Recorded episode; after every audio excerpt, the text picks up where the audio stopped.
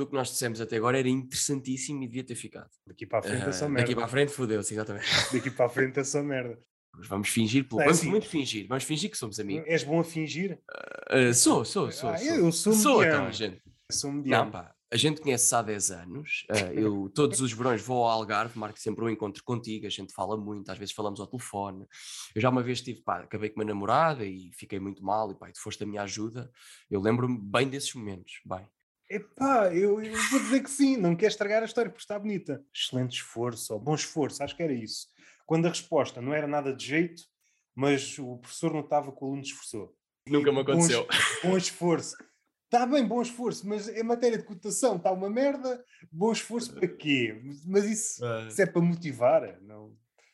Para um miúdo que mandou tudo ao lado, às vezes só qualquer coisa de bom esforço. Sabes que, essa, sabes que para crianças, qualquer motivação, epá, eu lembro-me que eu fui, eu fui, eu tive uma infância de merda. E pá, sempre, sabes, era quando eu fazia alguma coisa bem, pelo menos fi- fiquei, fiquei assim, tudo o que eu fazia bem era suposto eu ter feito assim, e tudo o que eu fazia mal falhei redondamente e foi uma merda, sabes?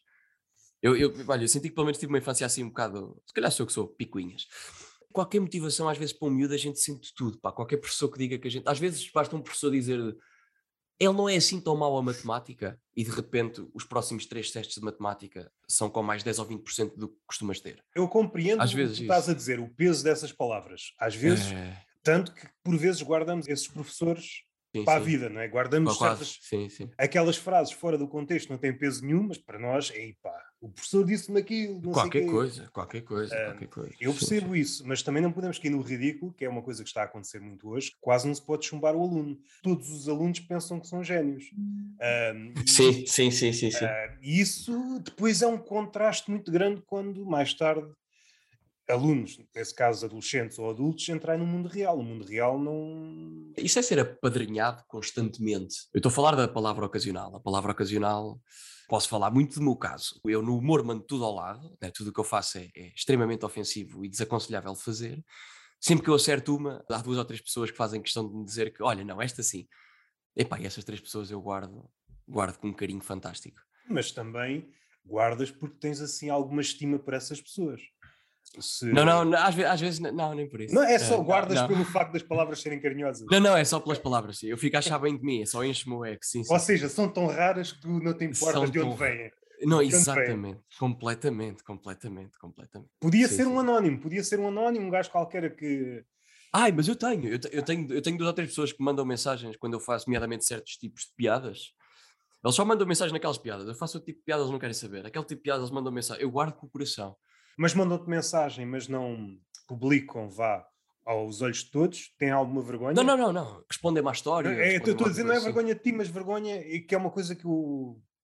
Talvez que dá uns 5 anos para cá, há pessoas que gostam de um humor mais corrosivo, humor negro, mas não Sim. exibem publicamente, porque isso tem uma carga. Não é esse o Não, ponto. podia, podia ser esse o Não. caso. Eu conheço algumas pessoas que gostam do humor negro, mas não, não o exibem, porque ao dizeres que gostam do humor negro, vem logo a outra matilha dizer não. Ah, pois eu não sei, são pessoas que eu não conheço. Eu estou a dizer que tenho mesmo dois ou três anónimos, como estavas a dizer, anónimos, que me mandam mensagens pelo Instagram.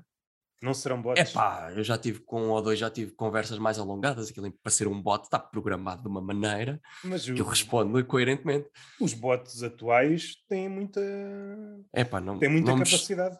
não me destruas os únicos três fãs que eu tenho, por favor. Deixa- me Deixa-me lá. Vou destruas. tirar a prova dos nove. Por alguma vez a conversa resvalou para temas sexuais? Não, não, não, não. Não, ah, Ah, então foi são, não, pessoas, foi. são pessoas Não, verdadeiras. são pessoas, são pessoas, são pessoas, são pessoas. Sim, são, sim, sim, pessoas sim. são pessoas. Deixa-me dizer-te, eu queria. Já estás a gravar, não já? Já, já, Nem já. por isso. Pois, pronto, enfim, já, ainda só temos merda. Bem, hum, deixa-me dizer-te que eu sou um, um, um fã assumido daquilo que tu fazes, mas assumido, mas mesmo eu punho as mãos no fogo por tudo o que tu fazes. Porque tu és absolutamente doente. Tu não gostas da palavra doente e Não, depois eu meteste percebi, no- eu, eu percebi logo. percebeste o que eu quero dizer? Percebi, percebi. percebeste logo, ai, tu disseste contexto, eu gosto disto.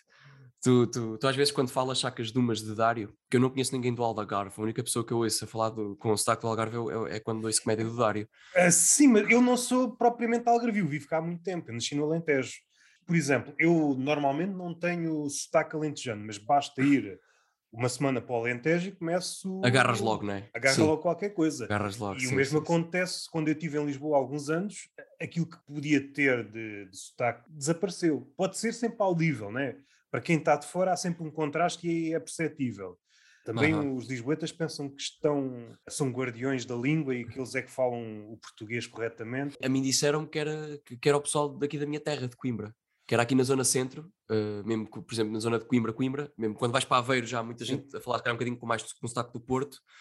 Em Coimbra fala-se mesmo, a gente diz as palavras como elas estão escritas, não, não acrescentamos aqueles, sei lá, aqueles U's, como o pessoal mete, que diz Puerto e que tem, leva, leva um U e o, o que é, isso- parece que isso- leva dois acentos conflexos. Não me faz confusão. O pessoal esquece que. Ah, não, a mim também não faz muita confusão. mesmo se pensarmos que é errado, temos que pensar que há vários registros. Há o registro mais familiar, mais coloquial, mais erudito, mais. E por vezes o que eu sinto é que o pessoal quer impingir um regime ao outro. Não faz sentido. Quando tu estás numa conversa, muitos dos estás passam a estás, porque Sim, sim, sim, é como se fosses rapper, é para a conversa soar melhor. E nas mensagens também, já ninguém escreve é- estás. Ah, nas mensagens, isso eu sou mais purista. Eu Ah, é? nas mensagens acho que nunca escrevi tá. Eu escrevo com sotaque nas mensagens. Não, não, eu escrevo Estás- com sotaque em mensagem. Eu escrevo Estás no "tás" patamar. Estás no Sim, não, não. Parece que estou a escrever uma língua estranha de Angola, assim, às vezes pelo meio. Parece Tá. crioulo aqui. És de Coimbra, não é? Eu às vezes sinto que o pessoal do Porto, tenho uma amiga do Porto, expressar isto desta forma é sempre chato, mas uma espécie de complexo de inferioridade, sobretudo quando há uma, uma propensão para, para usar vá, palavras, nós diríamos mal criadas, o caralho, foda, seja o que for, sai mais fácil. Agora não me lembro assim de nenhuma situação, mas de uma situação em que ela hum, sinta que lhe estão a repreender, que pode ser verbal ou só uma expressão. Ela sente-se assim um bocado. hum, Só, só o olhar das pessoas, é só Sim, o sim. sentimento que fica na sim, conversa. Sim, sim, sim. Ela Ah, sente isso, nah, quem é essa amiga é Magano. Não, não, não, por acaso não, não é. Não é o- Mas eu acho que é mais uma coisa entre Lisboa e Porto. É mais uma questão. de- tem que ver com a linguagem, não os sotaques, mas pelo Ah, tu sentes facto. que há esse... Sim, sim, que... sim. Houve aqui numa conversa, mas fomos por outro lado. É uma senhora que está na universidade, é é professora lá e debate-se com o feminismo, etc. E pegámos num texto de uma, de uma senhora chamada Isabel Lucas, essa questão do palavrão, mas associada à mulher. A questão de olharmos para a mulher, rebaixá-la de alguma forma só porque ela diz um palavrão e a mulher desprender-se vá desse estigma, é uma luta, uma luta constante Essa cultura em Portugal existe. provavelmente não ter o peso que está associado às mulheres, é algo muito semelhante. É questão de se algum grupo de pessoas do Porto ou do Norte é, é mais é mais prolixo em dizer palavrões, logo é como se tivesse cá mais abaixo na escala do, do intelecto. Aquele gajo diz Sim, caralho sim, e sim, sim, foda-se, logo é um, Sim, sim, é um badameco. É Isso preconceituoso. É redutor, sim, sim. Estavas a elogiar-me. Estava, vá. estava, Tá. estava. Mas já agora deixa-me dizer esta.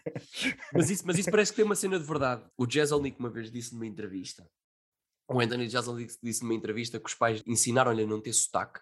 Já não sei de onde é que ele é.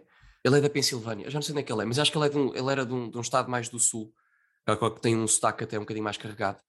E os pais ensinaram-no a não ter sotaque, ou ensinaram ele fala com sotaque em casa, fora de casa fala sem sotaque, porque tu nunca conheceste um advogado e um médico e uma pessoa que tenha tido uma grande carreira em algum lado que fale com sotaque em entrevistas no que é que seja. É, toda a gente fala, falam, sem, falam bom inglês sem sotaque. E eu, pá, eu revi-me muito nessas palavras, por acaso é verdade. Tu raramente vês uma pessoa que tenha feito uma carreira numa área, nomeadamente até intelectual ou difícil de fazer, tenhas que estudar muito, tipo advogado. Nunca ninguém tem sotaque, nunca ninguém fala com sotaque. Se fala em casa, mas depois apresenta-se com uma linguagem cuidada, minimamente cuidada. Sim, mesmo que seja contra isso, quer queiramos, quer não, estamos sempre a ser julgados. Ao contrário de- desta ideia do novo século, não devemos julgar ninguém. A forma de falar é provavelmente o julgamento mais rápido. Tu expressas de uma É, forma. é. Epá, mas eu tento julgar não pelo sotaque, às vezes é o, o sentimento que se passa através das palavras, o sentimento perante a coisa, as palavras que se usam para falar de alguma coisa, acho que mais do que sotaque, não?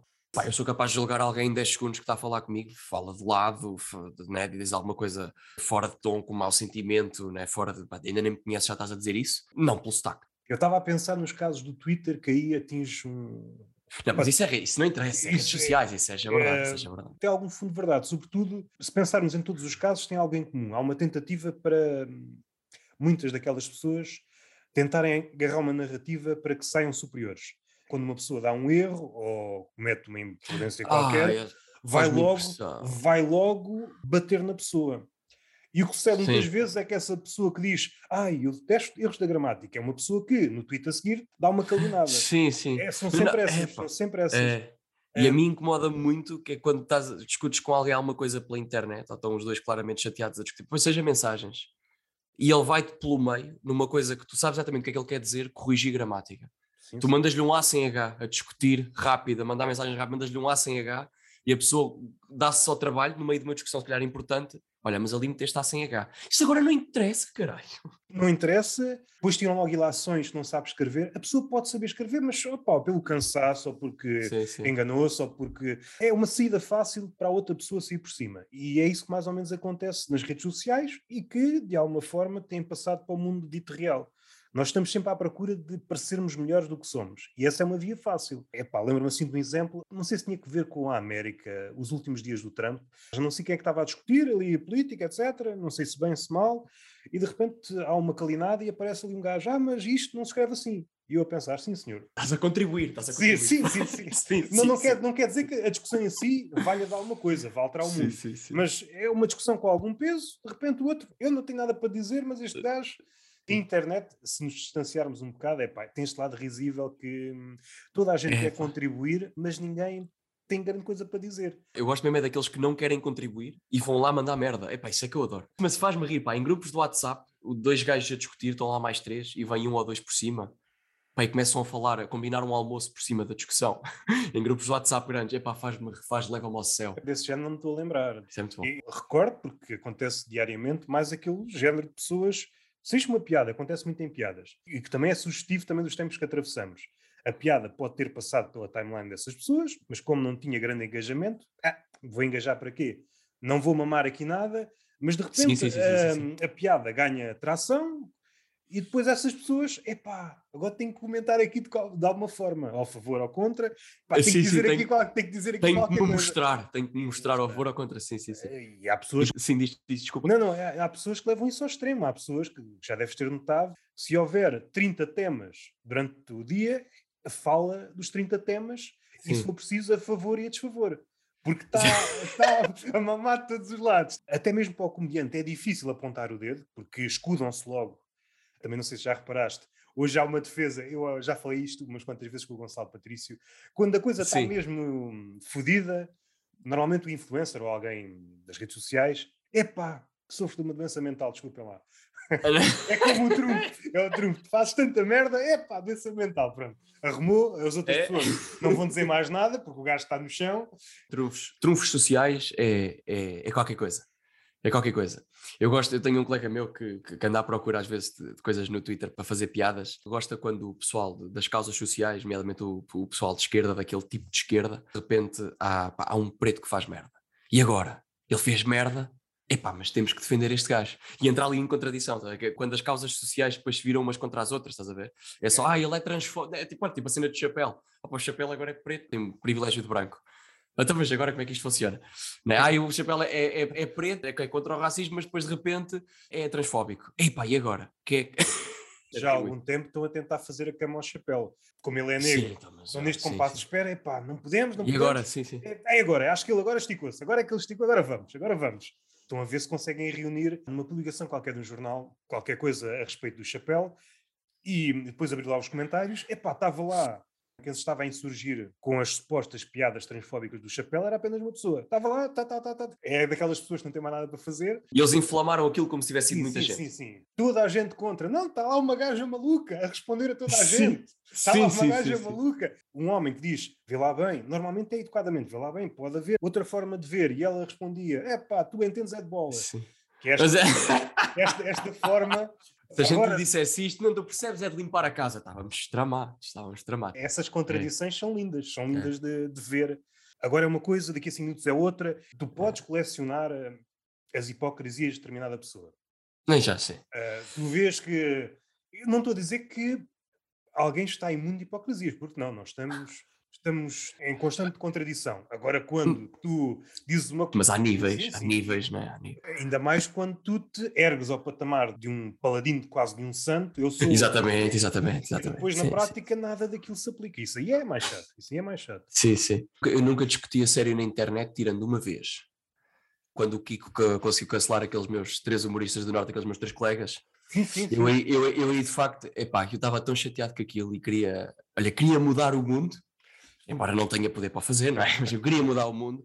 E eu fui, de facto, discutir com pessoas execráveis, lixo do Twitter.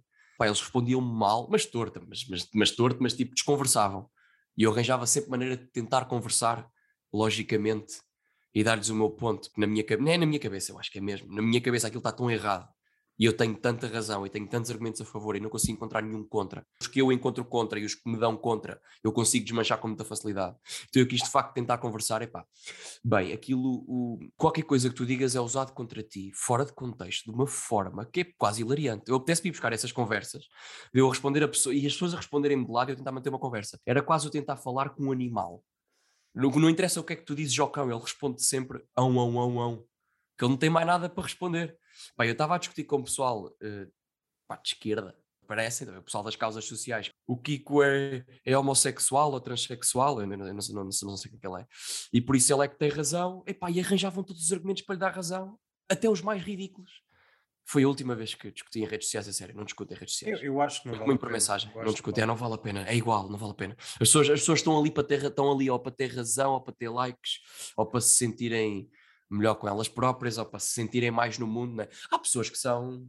Há pessoas que são famosos de Twitter. Há os famosos do Instagram que são as gajas boas. Sim, e, sim, sim, sim. Né? E os influencers, ou aquele, gajo, aquele pessoal que tem vida para Instagram ou que faz vida de Instagram. E depois no Twitter há, há os famosos de Twitter, que são os famosos da opinião. Não é? Porque no Twitter tu és famoso pela tua, ou pela tua opinião, ou ganhas isso. Pá, as pessoas que ganham isso não abdicam disso por nada. Mas por nada. Eu acho que já estamos a assistir a outro fenómeno.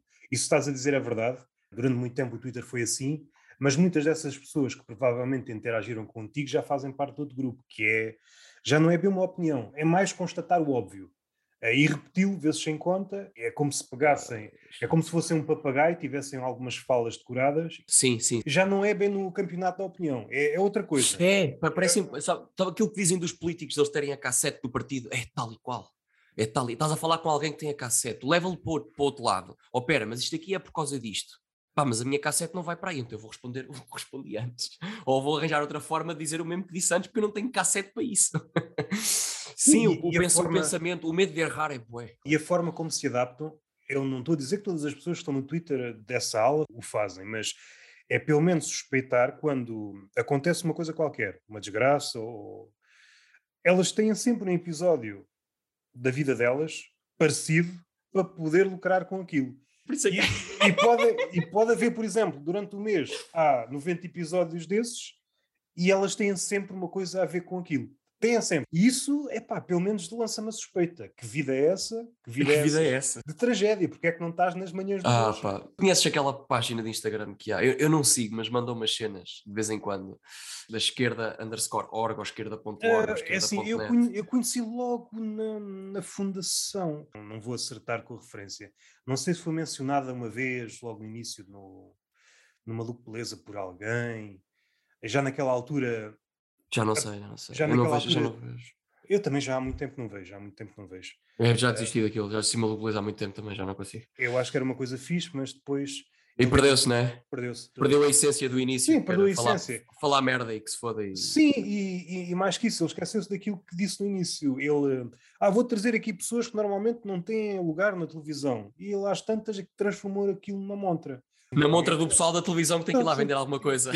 Ou seja, deu a volta. Completamente, completamente. Deu a volta. Sim, sim. E ver as conversas do início, quando eu lá, pá, a primeira vez que lá fui o Raminhos, eu não gosto do Raminhos, ou, ou gosto, pronto, gosto pouco e muita da comédia que o Raminhos faz que ele não diz nada ou quase nada. O Raminhos, a primeira vez que lá foi, é de chorar a rir. O gajo quase que fez um beat em direto, quase há, tipo, há comediantes americanos que vão ao Conan e sentam, fazem o beat de sim, sofá. Sim. O Raminhos estava a fazer beats de sofá, a dizer que não chorava com filmes românticos.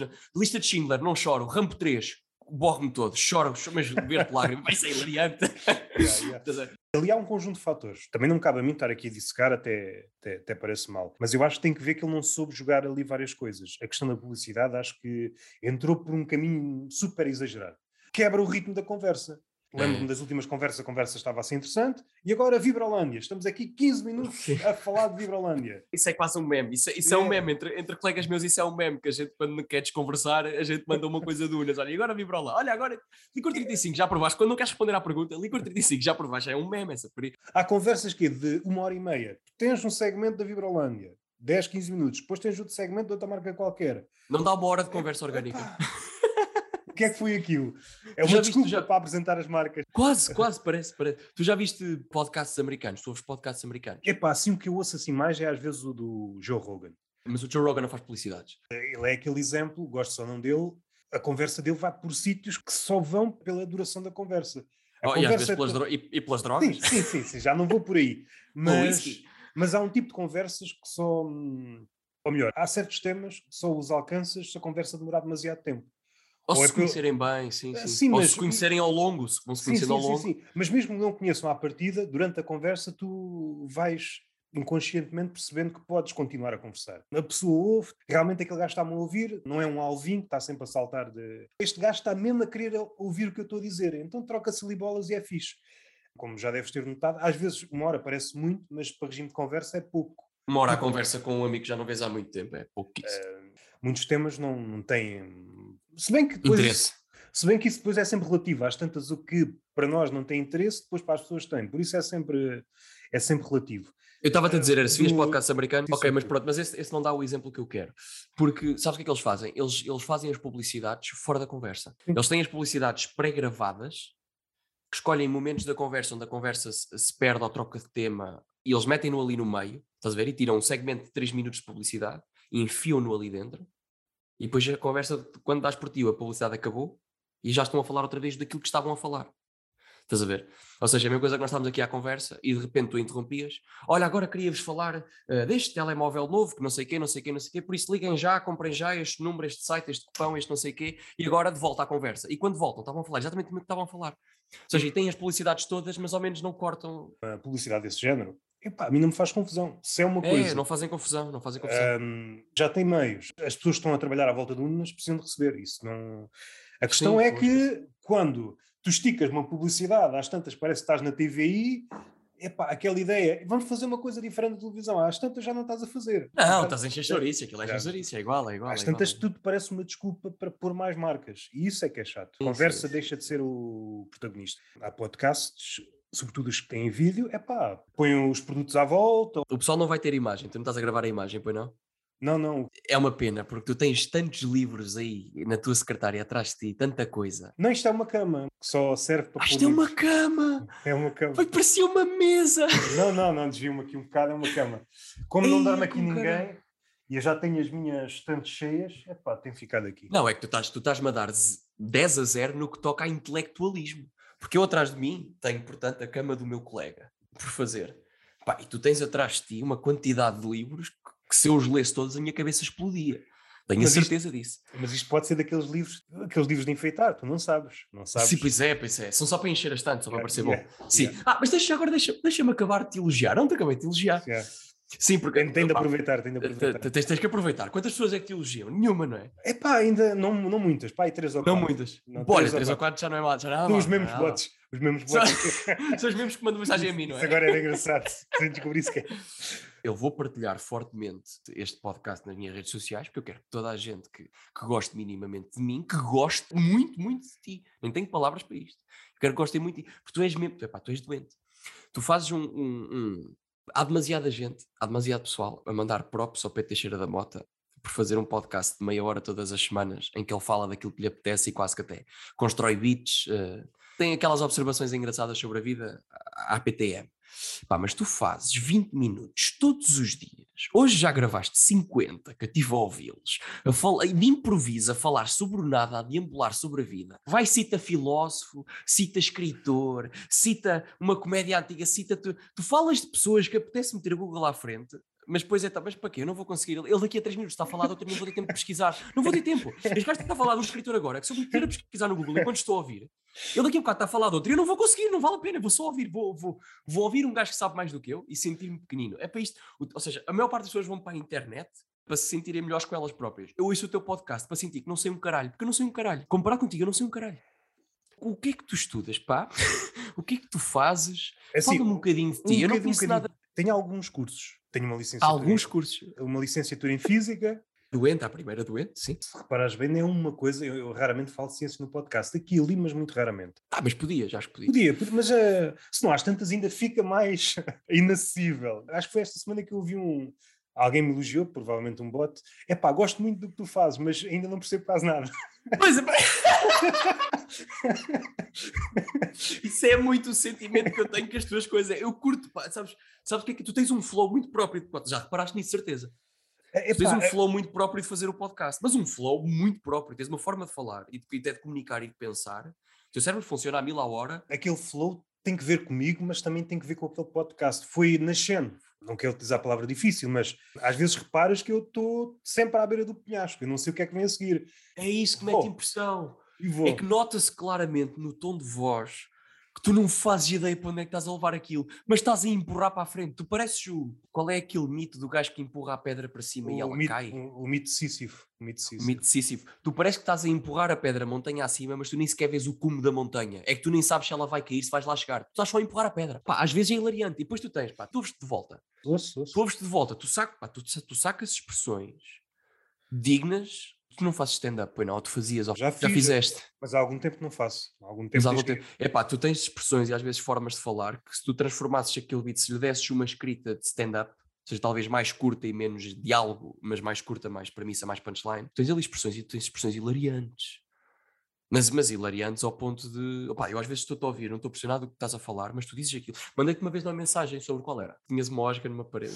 Ah, sim, sim. Tinhas uma osga na parede e a, a, a, parede para a osga é o muro de Berlim. Ou, fizeste uma comparação eu achei um, hilariante. Sim, a, a, ideia acho que foi à volta de partir mais ou menos daqui, de o que é que seria da osga sem o ser humano. Hoje vemos as osgas sempre em paredes, mas antes de haver paredes, fui para o Muro de Berlim, fui para, acho que fui para a Muralha da China, fui para a praia. Isso, a Muralha da China é o paraíso das osgas. Pá, isso é hilariante, isso é hilariante. Isso é uma forma, isso é uma ótima forma. Isso é uma forma muito simplista. É quase, é quase Demetri Martin, é quase olhar para a vida de uma forma tão simplista que, pá, que tem graça. Primeiramente, eu comecei o podcast tentei fazer uma coisa que à partida me era desconhecida. Estou muito mais à vontade na escrita do que no improviso os primeiros 10 episódios notam-se, porque é, é, muito difícil fazer, eh, porque eu não sei o que é que vem a seguir, mas às tantas, eu acho que foi no episódio 10 que eu, epá, eu acho que consigo fazer isto. E depois a partir do, acho que foi o 12, 13, 14, foi assim uns quantos episódios seguidos que eu... Nunca epá, mais desististe? Acho que sei fazer. Depois é sempre melhorar, depois isso é com a prática, é como tudo. Dentro do podcast há vários podcasts, porque depende do flow. Tem muito que ver com aquilo que eu começo com as ideias e às vezes as ideias dão para mais. Os meus podcasts preferidos é Sim. quando eu já tenho muitas ideias. Eu, se quiser, posso fazer o podcast durante 5 horas porque as ideias não se acabam, porque uma ideia choca na outra. Isso é, é, absolutamente doente. Eu acho que eu acho que dá bem doido, eu acho que dá bem doido. O teu cérebro faz-me faz -me, faz -me impressão, pá. Tu estás ali a falar à velocidade que estás a pensar, claramente. Não sei, já reparaste que fala, não, não falas muito rápido ao ponto de ser imperceptível, mas falas muito rápido. E claramente estás, estás a pensar, estás, estás a pensar com medo de ficar sem nada para dizer. Automaticamente estás sempre a ir atrás de alguma coisa que não para de fugir não me querendo gabar, mas eu tento fazer algo mais do que isso. Não quer dizer que consiga em todos. Mesmo quando eu vou para uma esfera vá mais do humor, da observação, eu não me contento com isso. O que eu tento fazer em quase todos os podcasts é uma ideia sobre qualquer coisa. Ou seja, há sempre um pensamento sobre o pensamento. É como se, numa primeira fase, eu estivesse a pensar no que vai a seguir, depois houvesse um pensamento, mas como é que eu posso transformar isto aqui de um ângulo completamente novo? E depois também tenho a forma de mas isso não é suficiente, eu tenho de o dizer de uma forma que mais ninguém disse. Ou seja, há sempre estas três coisas em simultâneo, pelo menos. Tu tens uma forma muito, muito específica de falar. Sabes quando tu ouves, já deves ter com certeza, deves com certeza gostar de Ricardo Aruz Pereira, pelo menos parece-me que sim.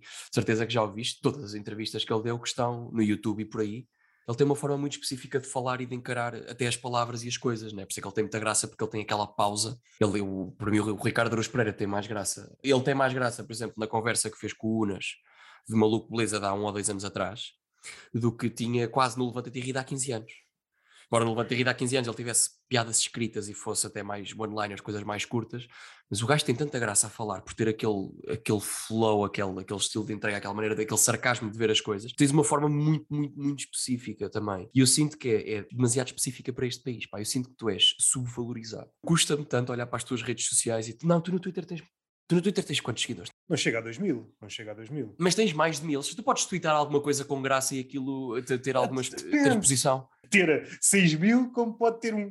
Depende. Sim, sim, sim. Isso é pá. Eu tenho pena que ninguém ouça as tuas coisas, que sejas, tenhas tão poucos seguidores que ninguém ouça as tuas coisas. Tu fazes coisas, olha, que mesmo não compreendendo, aquilo cheira à qualidade, sabes?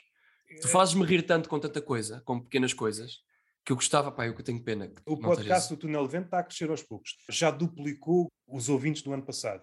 Ah, quantos tem? Quantos que sabes dizer números? Já não queres É assim, dizer? Ou... Logo ao início há sempre pelo menos 30 pessoas. 30 pessoas é assim. Ah, isto é qualquer coisa, isso é fixe, isso é ah, bom. Depois há episódios que o episódio que tem mais são 3 mil. Ah, ah, como? Mas porquê? Mandar, mandaram para os amigos? foi tema, ou foi tema do um momento? tema qualquer. Eu acho que é de um. Epá, é sobre o cinema português e depois há outra sobre. Epá, falei sobre animais do oceano, mas já antigo, também explodiu. Epá, depende, depende. Ah, Ou é um tema engraçado. que Onde é que ele explode? É no iTunes, não é no Spotify, é no iTunes. ele, ele pode explodir aí nesses dois sítios, mas nunca explode Ah. muito porque eu nunca estou lá em cima, não é? Não tem muita gente a seguir-me. Se tu estiveres lá em cima, sobretudo no iTunes, agora claro, não sei sim, como é que, sim, sim, como sim. é que sucede. Se tu tiveres logo muitas classificações de 5 estrelas, logo no início, é por isso que o pessoal no início Pede. Sim, 5 sim. estrelinhas, porque a partir do momento que ficas no top, tu mantens-te lá. O sítio mais alto que eu tive, acho que foi no lugar 66. Isto é como o Google, os primeiros lugares é que interessam. Sim, sim, pronto, pá, pronto, isso não é isso. Pá, De vez em quando há um maluco que, ou, ou dois, que faz download dos episódios todos. É porque estou. O quê? Já, já aconteceu várias vezes. Já aconteceu 500 várias- episódios? Sim, sim. Foi alguém que gostou, apanhou num sítio qualquer e pensou: bom, isto vou fazer download disto tudo. É tão específico, é tão específico. Pai, vou-te ser sincero, eu tive. Eu, eu ouvi um ou dois e depois nunca mais ouvi. E depois eu tive ali umas semanas no trabalho que sempre que vinha do trabalho ou que ia para o trabalho, eu punha no Spotify a dar, porque tu lançavas ali, eu saía do trabalho e tu tinhas lançado aquilo há uma hora. Sabes, eu abria o telemóvel e tinha a tua história, era só clicar na história e, Yeah. punha, e punha no carro o altifalante no, no, no, no telemóvel e ia para casa a ouvir aquilo. A viagem não são 20 minutos, mas eu parava um bocadinho ainda ao telemóvel, ah, em casa, e, e, ou seja, chegava, via as, metia a dar, via as coisas do telemóvel, pronto, e ouvia os episódios. Pai, tive ali uma semana que ouvi-os todos. Entretanto, já, tive, já estou com outro ritmo de vida e até parei, quase que parei de, de ouvir podcast. Deixei, deixei de ouvir o teu, mas também deixei de ouvir muitos outros. Fui deixando de ouvir coisas. Pá, aquilo é tão específico, pá. É tão específico a tua forma de falar, é tão específica a tua forma de pensar, é, é tão específico. O podcast tem um sabor tão diferente dos outros que eu ouço. Já ouviste o podcast do Bill Burr, do Monday Morning? Epá, ainda não. Eu acho que ouvi assim um pouquinho. Ouvi um Eu não, pouquinho. consigo, eu não consigo ouvir aquilo. Eu não consigo ouvir aquilo. Sei que me disseram que é mais ou menos.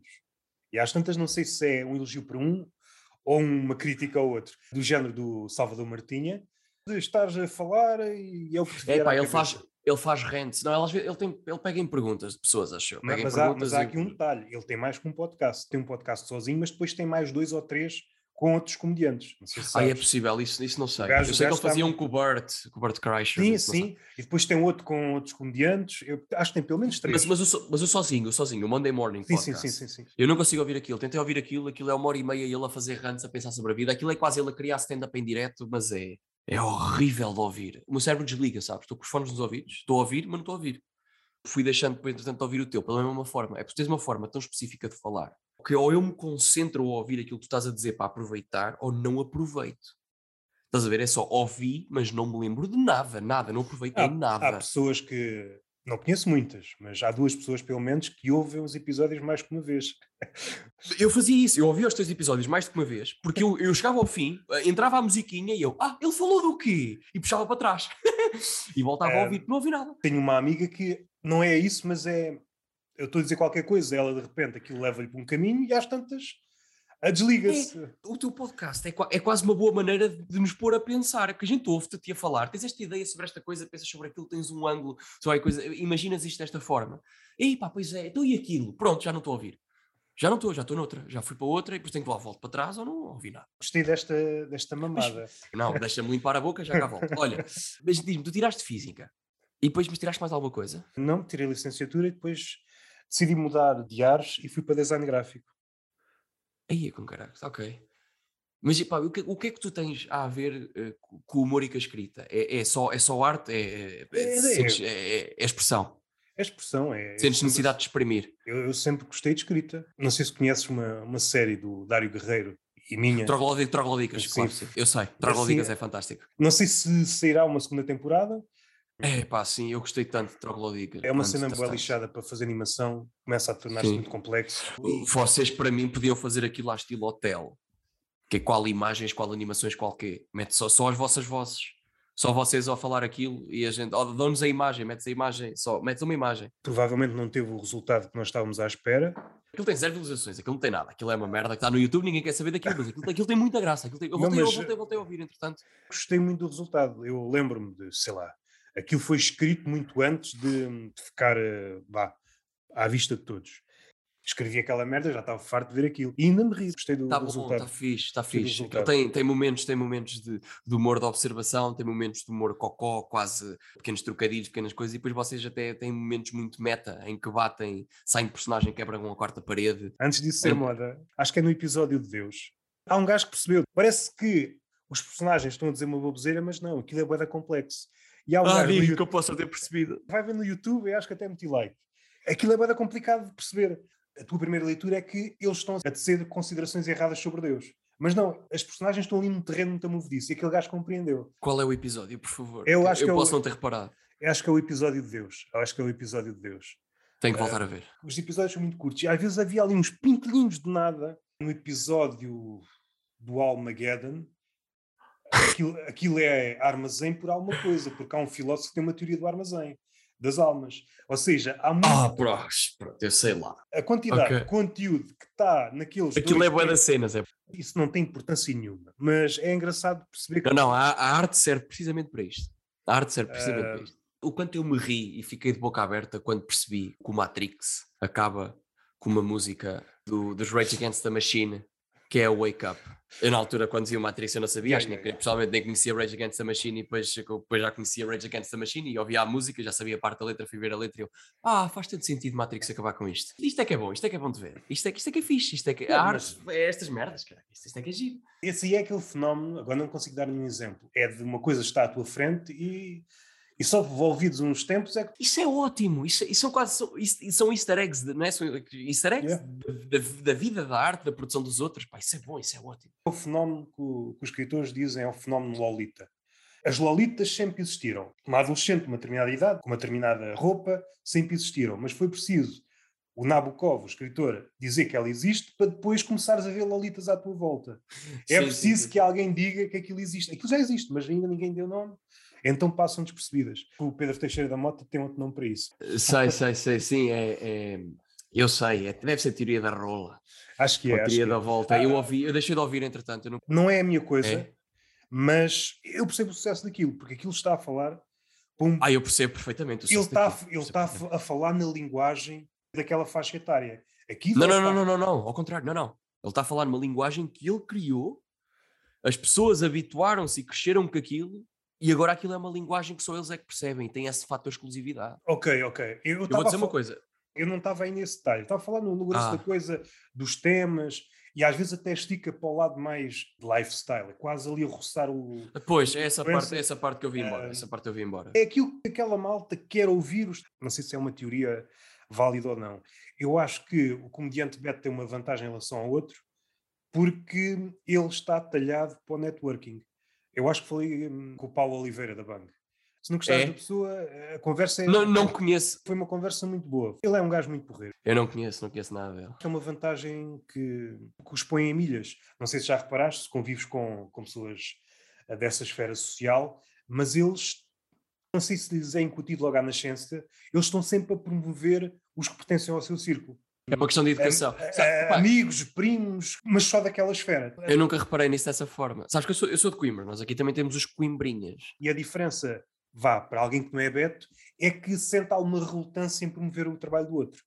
E isto aqui pode ter que ver com, sei lá, pode vir de inveja, pode vir de, epá, não Hum, vou facilitar este gajo, ou então com vergonha. Seja como for, há uma diferença abismal entre o beto que está sempre a promover os outros, e depois, além disso, normalmente tem um poder de compra que o outro não tem, não é? Um comediante de beto que começa hoje, independentemente do seu valor, se chamar os amigos, os amigos normalmente têm dinheiro para irem vê-lo, ao contrário de alguém que começa no meio mais pobre. Quando começam os espetáculos a serem pagos, ah, vais ver 5 euros, ah, 5 euros, hum, 10 euros, hum, uma diferença do caraças. Até mereceres os 5 Mas isso é 10 esquisito, euros. Eu não quero os meus amigos irem me ver. Eu não quero. Eu, não quero, eu, pá, eu, quero, eu, quero, eu gostava de poder atuar constantemente, sempre e só para desconhecidos. Isto é tudo um jogo de percepções, independentemente do teu valor. Começas a encher casas, depois os outros, é para o gajo enche casas. Tu achas que isso é de ser beto beto? O que é que é um beto? Beto é de ser rico. Sim, não é aquilo que tenta simular a aparência de um beto. Eu estou mais a pensar no beto rico.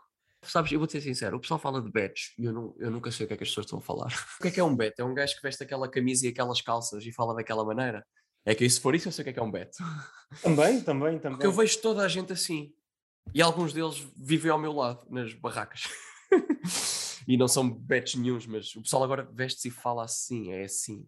Mas achas que os bets é de se promoverem uns aos outros? Eu, eu acho que é só, é só moda. Aquilo é fixe, aquelas pessoas, por alguma razão, aquilo é o ter bom aspecto. Ou seja, assim como. São modas, assim como andar de calças rasgadas, a certa altura era o gajo fixe, porque estava a ver que era fixe ser rebelde, então ter as calças rasgadas, que era um símbolo de rebeldia. E agora o ser eh, bonitinho é que é o, símbolo, é, que é o bom símbolo, então o pessoal anda com aquelas, com aquelas camisolas, com aquelas calças, com as meias puxadas até aos joelhos, a escoteiro, sei lá. Pode ser uma das razões. Eu acho que isso é só uma questão de modas e daquilo que é bom aspecto, daquilo que transparece confiança. Isso é outra coisa. Não quero estar aqui armado em, em sociólogo, mas eu acho que eu acho que é uma característica que está muito presente nos comediantes betos. Se é real ou não, esta questão é viverem num, num meio à parte se reparares, não estou a dizer todos, porque estou, agora lembrei-me aqui de um exemplo que, que destoa, mas muito mais confiança do que os outros, porque viveram num mundo em que o círculo de amigos e o círculo de familiares sempre legitimou aquilo que ele achava que ia fazer. Ao contrário do Talvez, mais pobre, que normalmente. Claro! Olha um pobre a dizer aos pais: vou ser humorista, sim, vais um caralho.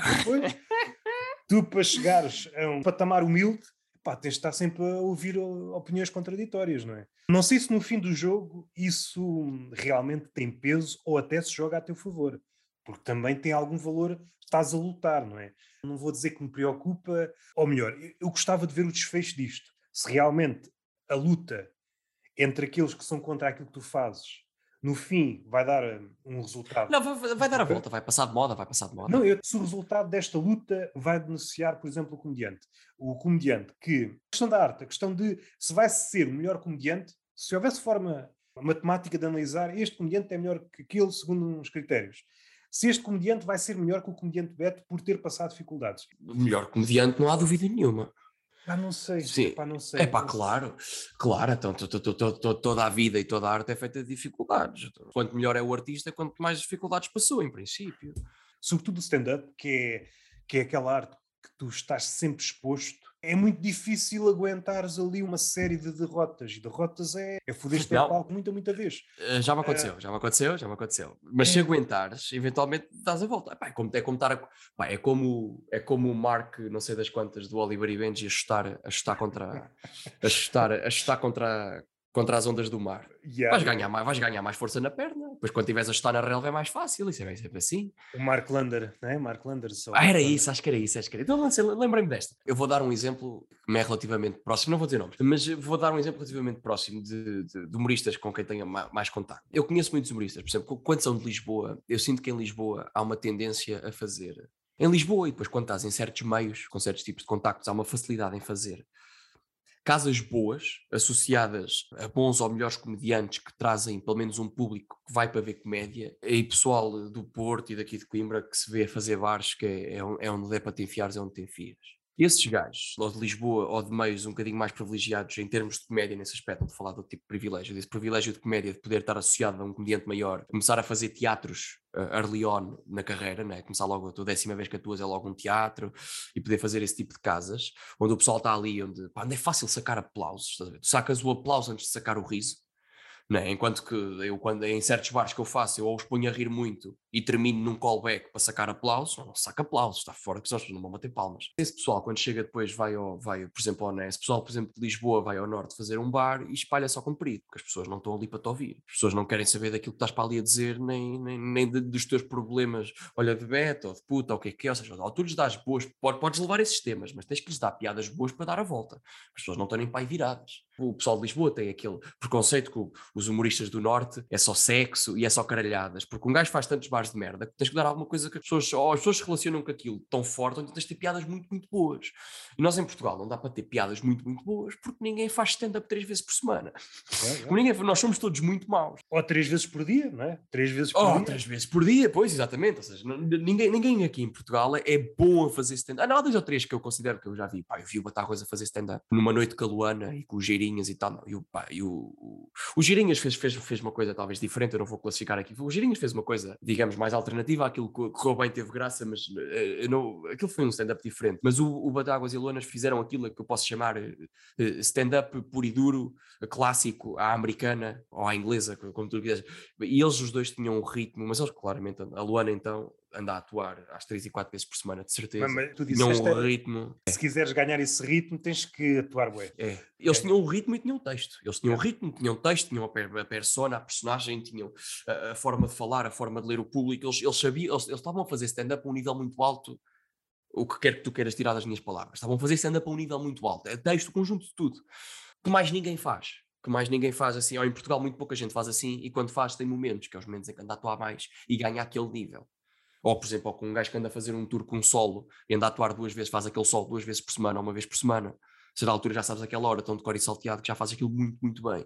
É, mas tirando isso, nós somos todos muito maus. Sendo todos muito maus, tu quanto mais bares de merda fizeres e quanto mais noites difíceis fizeres, tu mais depois depressa em casa começas a ter noção, começas a, estás a escrever ao computador, começas a olhar para aquilo, começas a mandar fora.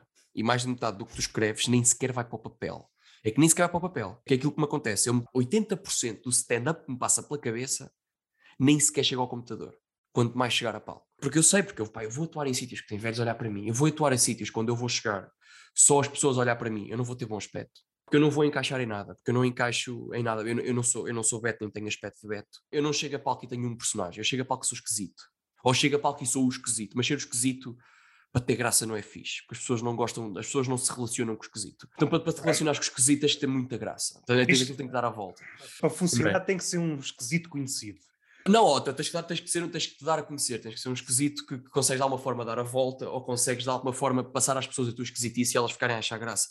É muito, muito difícil. Por isso é que os humoristas de Lisboa, estou a falar assim muito no underground, vão ao Porto e, e é mais facilmente se fodem porque chegam lá, não têm sotaque, há um preconceito, eles não conseguem que as piadas passem por cima do preconceito. E chegam lá e, sei lá, pá, uma coisa que me faz muita impressão, que é... mas há humoristas do Norte a fazer isso, que é chegar até uma maltinha. Aquela forma de falar que tu associas a Beth, como é que é maltinha? E pessoal, no outro dia e estás a falar à jovem. Para aquele falar à jovem, à Beth, estás a... Em Lisboa, isso não cria uma barreira, é uma ponte. Tu chegares a palco e falares assim, estás a falar como todos os outros humoristas de Lisboa que eles gostam. Se tu chegares a palco e falares de uma forma muito coloquial, muito uh, quase que parece que és inteligente à Ricardo Aruz Pereira, as pessoas parecem que já te conhecem, porque já conhecem o Ricardo, não é? Se tu chegas ao Porto e falas à Bete de Lisboa, não estás em Lisboa, tu não estás a criar uma ponte como estás habituado, estás a criar uma barreira. Tu, quando crias barreira, tu tens que criar piadas que passem por cima da barreira. Muito pouca gente em Portugal tem anos de experiência para estar a criar esse tipo de piadas para para dar a volta para ser bom o suficiente para passar por cima da noite, não é? Enquanto que em Lisboa eles não têm essa necessidade. Eles, Lisboa, eles falam a Beto, eles não criaram uma barreira, criaram uma ponta, as piadas entram com outra facilidade, eles acham que as piadas são boas. A comédia é muito subjetiva. Juntando tudo, faltam sempre noites, não é? Faltam sempre noites ao comediante se ele chegar a outro patamar. Claro. Embora possa melhorar nesse capítulo, temos de nos cingir ao nosso país por muito que a comédia cresça, epá, vai, nunca vai chegar a um nível de outros países que temos em mente, seja a Inglaterra. Ai, na questão ai, vai, vai. Na questão vai, vai. de vários, não sei. Vai, vai. Eu sei. acho que vai. Porque eu conheço uh, muitas as noites, as noites que são bem geridas, estão constantemente esgotadas. Tive a conversa disso com um colega. Está agora não. a organizar umas noites do Porto. Apesar de já haver alguns anos de stand-up e comédia antes disso, grande parte do país ainda não sabe bem o que é, que é stand-up.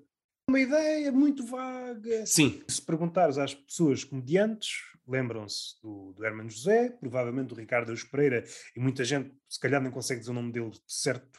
O Nogueira, o gajo altinho, o Fininho, o alto, sim, sim, o alto fininho, sim, sim. O Nilton, tem um alcance gigante, sim. Um alcance gigante.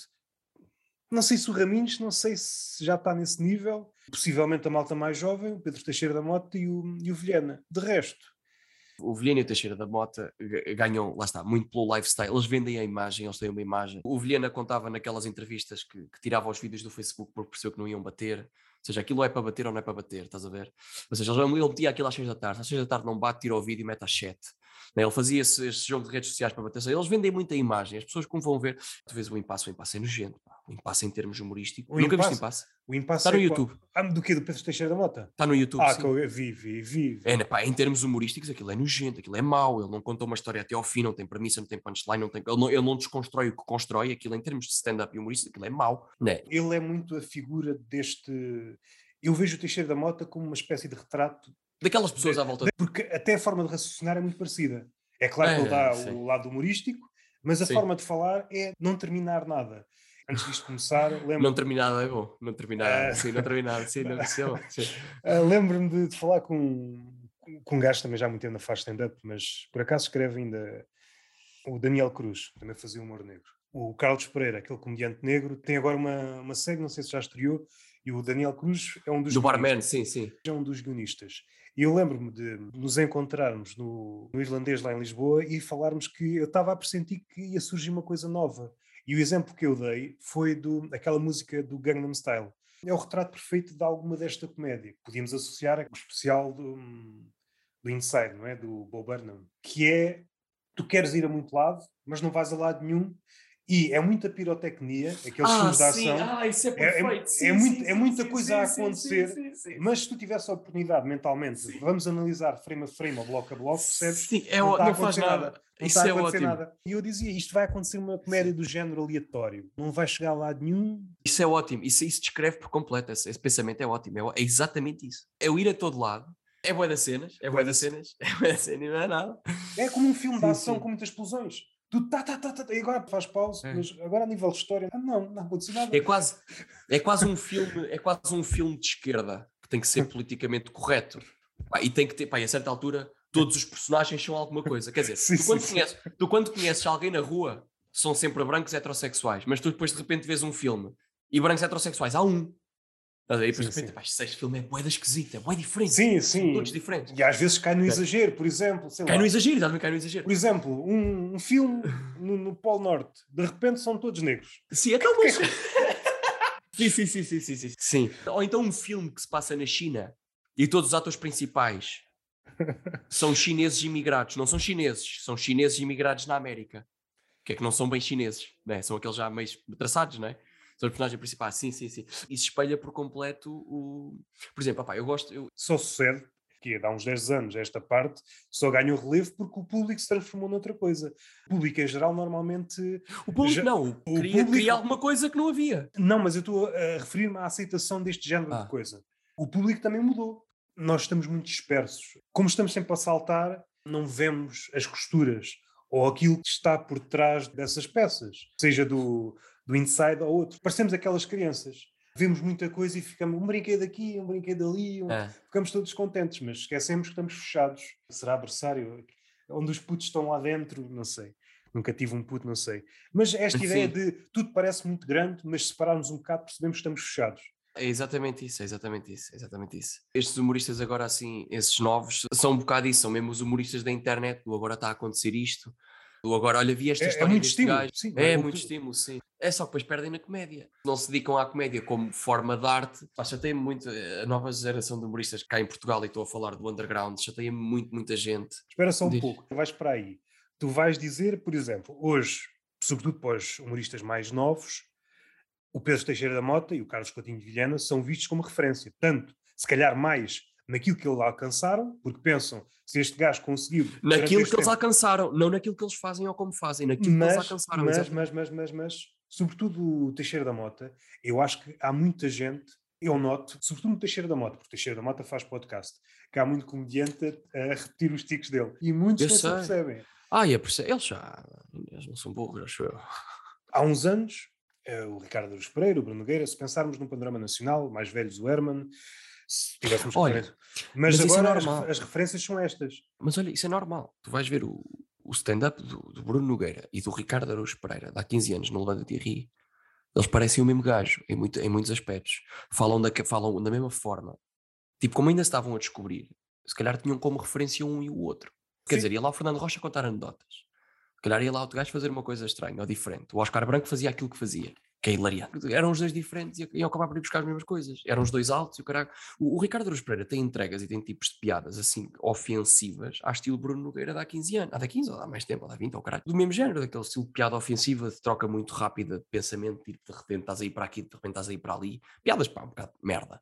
E com pouca graça, mas na altura não havia mais nada, então eram geniais, não é? Isso é normal. eu- A minha cena não é o, o imitarem e tal, é só falta referências. Ou seja, eles, eles querem o sucesso, mas eh, as pessoas, o pessoal, mas é sempre assim, não é? O ser humano é assim. O pessoal quer o sucesso. Mas não quer o trabalho. não, não, ele até quer o trabalho, mas não quer a visão. Eles esquecem-se que o Pedro Teixeira da Mota, o Carlos Coutinho Vilhena e o, até os Bumerangue bateram porque não havia outros boomerang. A partir do momento em que há outros boomerang, já não vais fazer mais boomerang porque já existe. É, o pessoal esquece que a arte funciona assim. A arte funciona a fazer diferente a arranjar outra coisa nova. E este pessoal apresenta-se. Tenho um colega meu que estava a dizer há que tempos vai fazer uma publicação no Twitter a gozar com, a gozar com, com os humoristas em Portugal, que é os humoristas betos de Lisboa Starter Pack, que há de ser uma camisola até aqui, às vezes aquelas, aquelas camisolas até aqui, a meia puxada para cima, aquele casaco, aquela coisa, aquela suéte, aquela forma de falar, né? Aquele, aqueles ténis, aquelas sapatilhas de 60 ou 70 euros ou 120 ao carago. Né? O, pessoal, o pessoal quer fazer isto, ver nisto. Assim é isso. É, o pessoal agora está a vir para o humorista pelo lifestyle. Porquê? Porque o Carlos Coutinho, eu gosto do Carlos Coutinho de Vilhena, tenho muito respeito por ele nas cenas que ele se esforça para fazer diferente. Não é? O que ele fez do resto da tua vida, o que ele está a fazer agora. Eu só vi dois episódios, esqueci-me de ver. Esqueci-me de ver, ainda não fui ver o resto. Mas ele claramente esforça-se por ver diferente. Ele tem, ele tem mais camadas de ironia do que as necessárias. Isso é bom, quer dizer que se esforçou. Está a tentar ir a sítios. Pegando no que estás a dizer, até dou um exemplo que às vezes é descurado. Se pensarmos no Carlos Coutinho Vilhena, na altura do Boomerang, era provavelmente o gajo que estava mais abaixo, a nível de qualidade. Os Boomerang eram todos péssimos. Eu não sei se Mas, já foste ver coisas de boomerang, é uma merda. Eu tinha esta ideia, sobretudo no início, o Carlos Coutinho Vilhena partiu em último. Partiu Talvez. a nível de piadas. O, eu não sei. O, o Cardoso estava muito mais fluente na piada, o Teixeira da Mota tinha esta graça natural, gosto ou não. O Girinhas vinha de publicidade, ele sabia mais ou menos como Sabia-se vender, sabia-se vender de outra vender, forma, sabia-se vender. E ele estava muito atrás. Tinha noção da percepção do público, do que, do sim, o público está a percepcionar. Sim, sim, e tinha essa percepção de saber o que é que funciona e o que é que não funciona. Se é boa ou não, depois isso... Eu não sei nem é que eles iam buscar isso, nem como é que vais buscar isso, porque eu não sei o que é, qual deles é que escrevia o quê. Aquilo para mim era escrito por eles todos ao mesmo tempo. Pensar uh, no Carlos Coutinho Vilhena, nas primeiras coisas que ele, como é que se chamava, o Bom Vivão. A solo. Sim, sim, sim. As primeiras coisas que eles fizeram é mais fácil ver assim. É mais fácil ver assim. Sim, opa, não, o, uh, o ah. Bom Vivan, o Bom Vivan já tinha lá o Carapeta a escrever e já era um Carlos mais não, velho. O Bom Vivan não é mau. não, é não, mas a primeira temporada, a primeira temporada que acho que não tinha ninguém. Se Independentemente calhar. disso, notas uma evolução no Carlos tremenda. É aquilo que me parece a mim que partiu de trás Aquilo que tu olhavas é possível, para o início é, possível, é, é aquilo que tem menos capacidade. Na escrita não era o melhor, na atuação não era o melhor. Mas ele nada... tem o mais importante: ele tem a visão. Ele é artista, ele sim, tem a visão. Né? E os outros são, se calhar, gajos yeah, com talento yeah, que, yeah, que, se usam, que se usam disto para fazer coisas. Mas, não né? sei se a visão surgiu logo no início, mas o gajo trabalhou porque ele percebeu rapidamente. Acho que ele já contou isso numa entrevista. Ele percebeu que estava atrás. Ah. Mas, por exemplo, ele, na minha opinião, ele trabalhou mal, porque ele, anda, ele, ele, ele, trabalhou para ser profissional, não trabalhou para ser bom artista, mas felizmente conseguiu, porque eu acho, que, eu acho que ele é um bom artista e as coisas que ele faz e que eu já ouvi fazer, que eu tenho noção de ouvir entrevistas dele, ele sabe o que está a fazer. Ele tem a visão e tem noção do trabalho necessário mas, mas ele é muito mais um trabalhador do que um artista. O que é que eu te quero dizer? Os boomerang bateram na altura porque não havia mais nada. Tu, tu já foste ver boomerang? Sketches de um minuto, não, dois minutos. Não, não, São uma valente merda. Eu tenho três ou quatro colegas que fazem sketches agora ou que vão fazendo umas coisas para a internet, que têm o dobro da graça. Não, e o dobro da graça, quando digo o dobro da graça, é no, na escrita. Tem uma punchline que tu não adivinhas. Tem um ângulo engraçado, misturam coisas que eu nunca acharia que seriam misturáveis, tá comparam, fazem analogias. Ou seja, são comediantes muito melhores do que os boomerang eram na altura. E o pessoal olha para eles e vê os boomerang como uns deuses, como os gajos que conseguiram fazer não sei o quê. Pá, os gajos eram maus. Os gajos eram muito maus e chegaram, porque eram de Lisboa, tinham uns contactos, né? O Pedro Cheira da Mota é ou sobrinho ou filho de quem é do, dos Teixeira da Mota, não sei o quê. Vilhena e nem aspas aspas. Girinha já trabalhava e o caralho, mas, dinheiro. Quer dizer, os gajos no, na segunda temporada de Pomerango já tinham o Luís Franco Bastos a fazer coisas com eles. Pedro Teixeira da Mota fazia vídeos no carro com a namorada, nojentos. Eu lembro-me de os ver na altura. Eu achava graça a um em 10. Nem isso. E na altura nem era assim, fã de comédia para estar a avaliar aquilo que os outros que avalia agora. Eu achava graça a um em 10. Daí os gajos bateram porque bateram ali em Lisboa. Os gajos saíram de Lisboa ninguém sabia que eles eram. Né? E o pessoal agora está a tentar fazer a mesma coisa. Está a tentar bater nos betos de Lisboa porque agora acha que é esse o caminho. Esquecem-se completamente da arte, da forma da arte que estão a fazer que é comédia, que é, que é a escrita, que é a escrita da punchline, que é o enganar, que é o enganar o pensamento, né? que é o ir para a esquerda e depois de repente ir para a direita e, e apanhar o pessoal de lado. Eles não querem fazer isso, querem, querem vender que são engraçados e vendem-se no Instagram, né? fazem vídeos que batem, ou fazem vídeos para bater, promovem as merdas, andam de chapéu e pronto. E é isto, e é isto, e é isto a comédia em Portugal. E o pessoal perpetua isto. E essa é que é a merda que me faz impressão. Os humoristas maiores querem se dar é com estes putos. Querem se dar chamam-nos para abrir, é estes putos que eles seguem no Instagram e que seguem. Depois quase que dizem: não, não, este gajo é que está bem. Olha este, tem um vídeo com 100 mil visualizações. Oh, caralho, quase quer dizer, ele é melhor humorista que tu. O vídeo não tem graça nenhuma e está mal escrito. o vídeo está mal pensado. O vídeo é, é, é, simples. A piada que ali está é muito simples. A piada que ali está qualquer pessoa a fazia. Ai, mas tem visualizações, também não interessa, isso é uma merda. Em Portugal parece que não há critério para a arte, que é, a arte é aquela que o público quer consumir. Pronto. Quando ela deixar de ser arte e o público continuar a consumir, vais continuar a chamar arte, porque é o que o público consome. Mas nós não temos cultura de comédia em Portugal. Não tendo cultura de comédia em Portugal, o público come merda, não é? O Fernando Rocha é, é o melhor humorista deste país para muita gente. O Fernando Rocha conta anedotas. Sim, sim, aquilo que tu disseste é. anteriormente, faltam, faltam referências. Sim, não, não, falta, falta referências e falta, o, falta querer ter referências também. Falta querer ter. Falta um bocadinho de brilho. Isto é sempre aquelas conversas que têm várias nuances. Por vezes não é preciso ter muitas referências, mas tê-las verdadeiramente.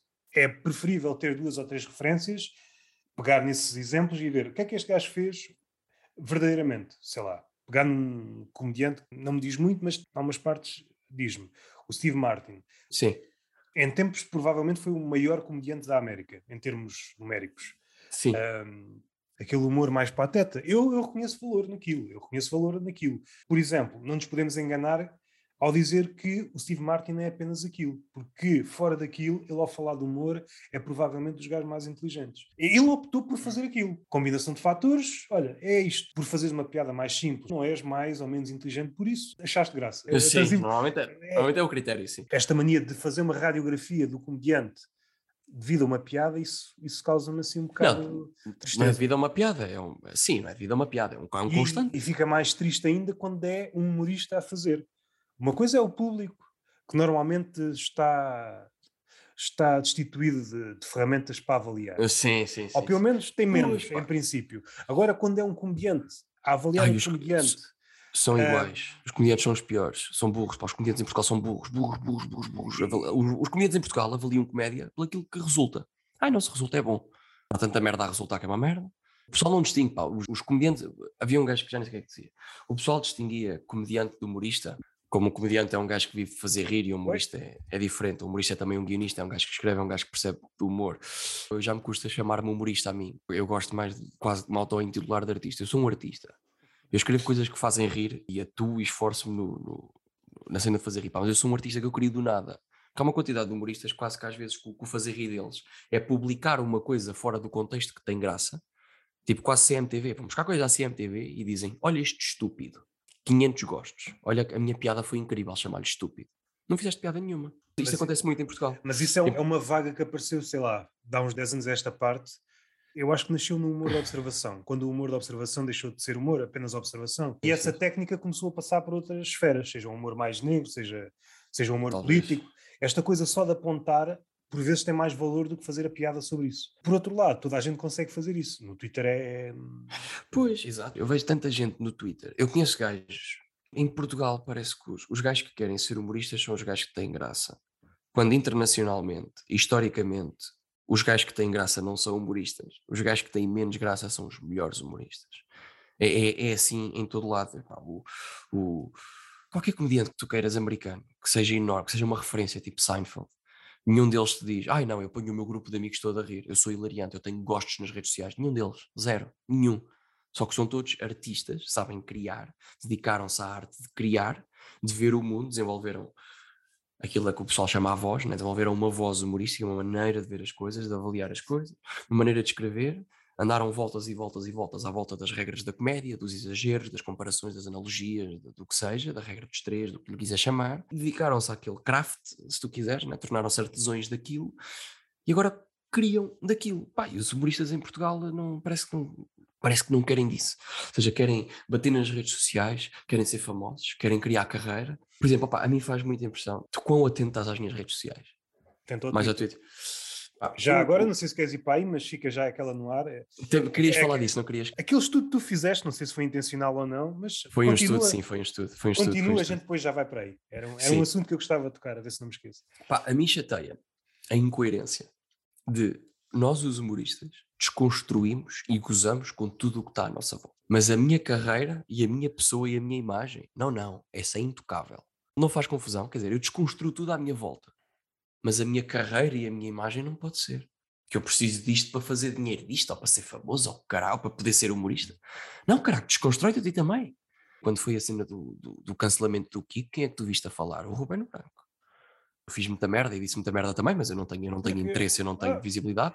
E um colega meu, o Chambel de Lisboa, também, também meteu as mãos no fogo. E, né, de resto, ninguém quis pôr as mãos. Todo, carradas de pessoas discordam. Falámos todos em grupos de WhatsApp e grupos de Instagram e tudo mais. Ninguém falou. Porque o mundo da comédia é um espelho do mundo atual. Tudo se transformou num esquema de reputações. Tu vales o que a tua reputação vale.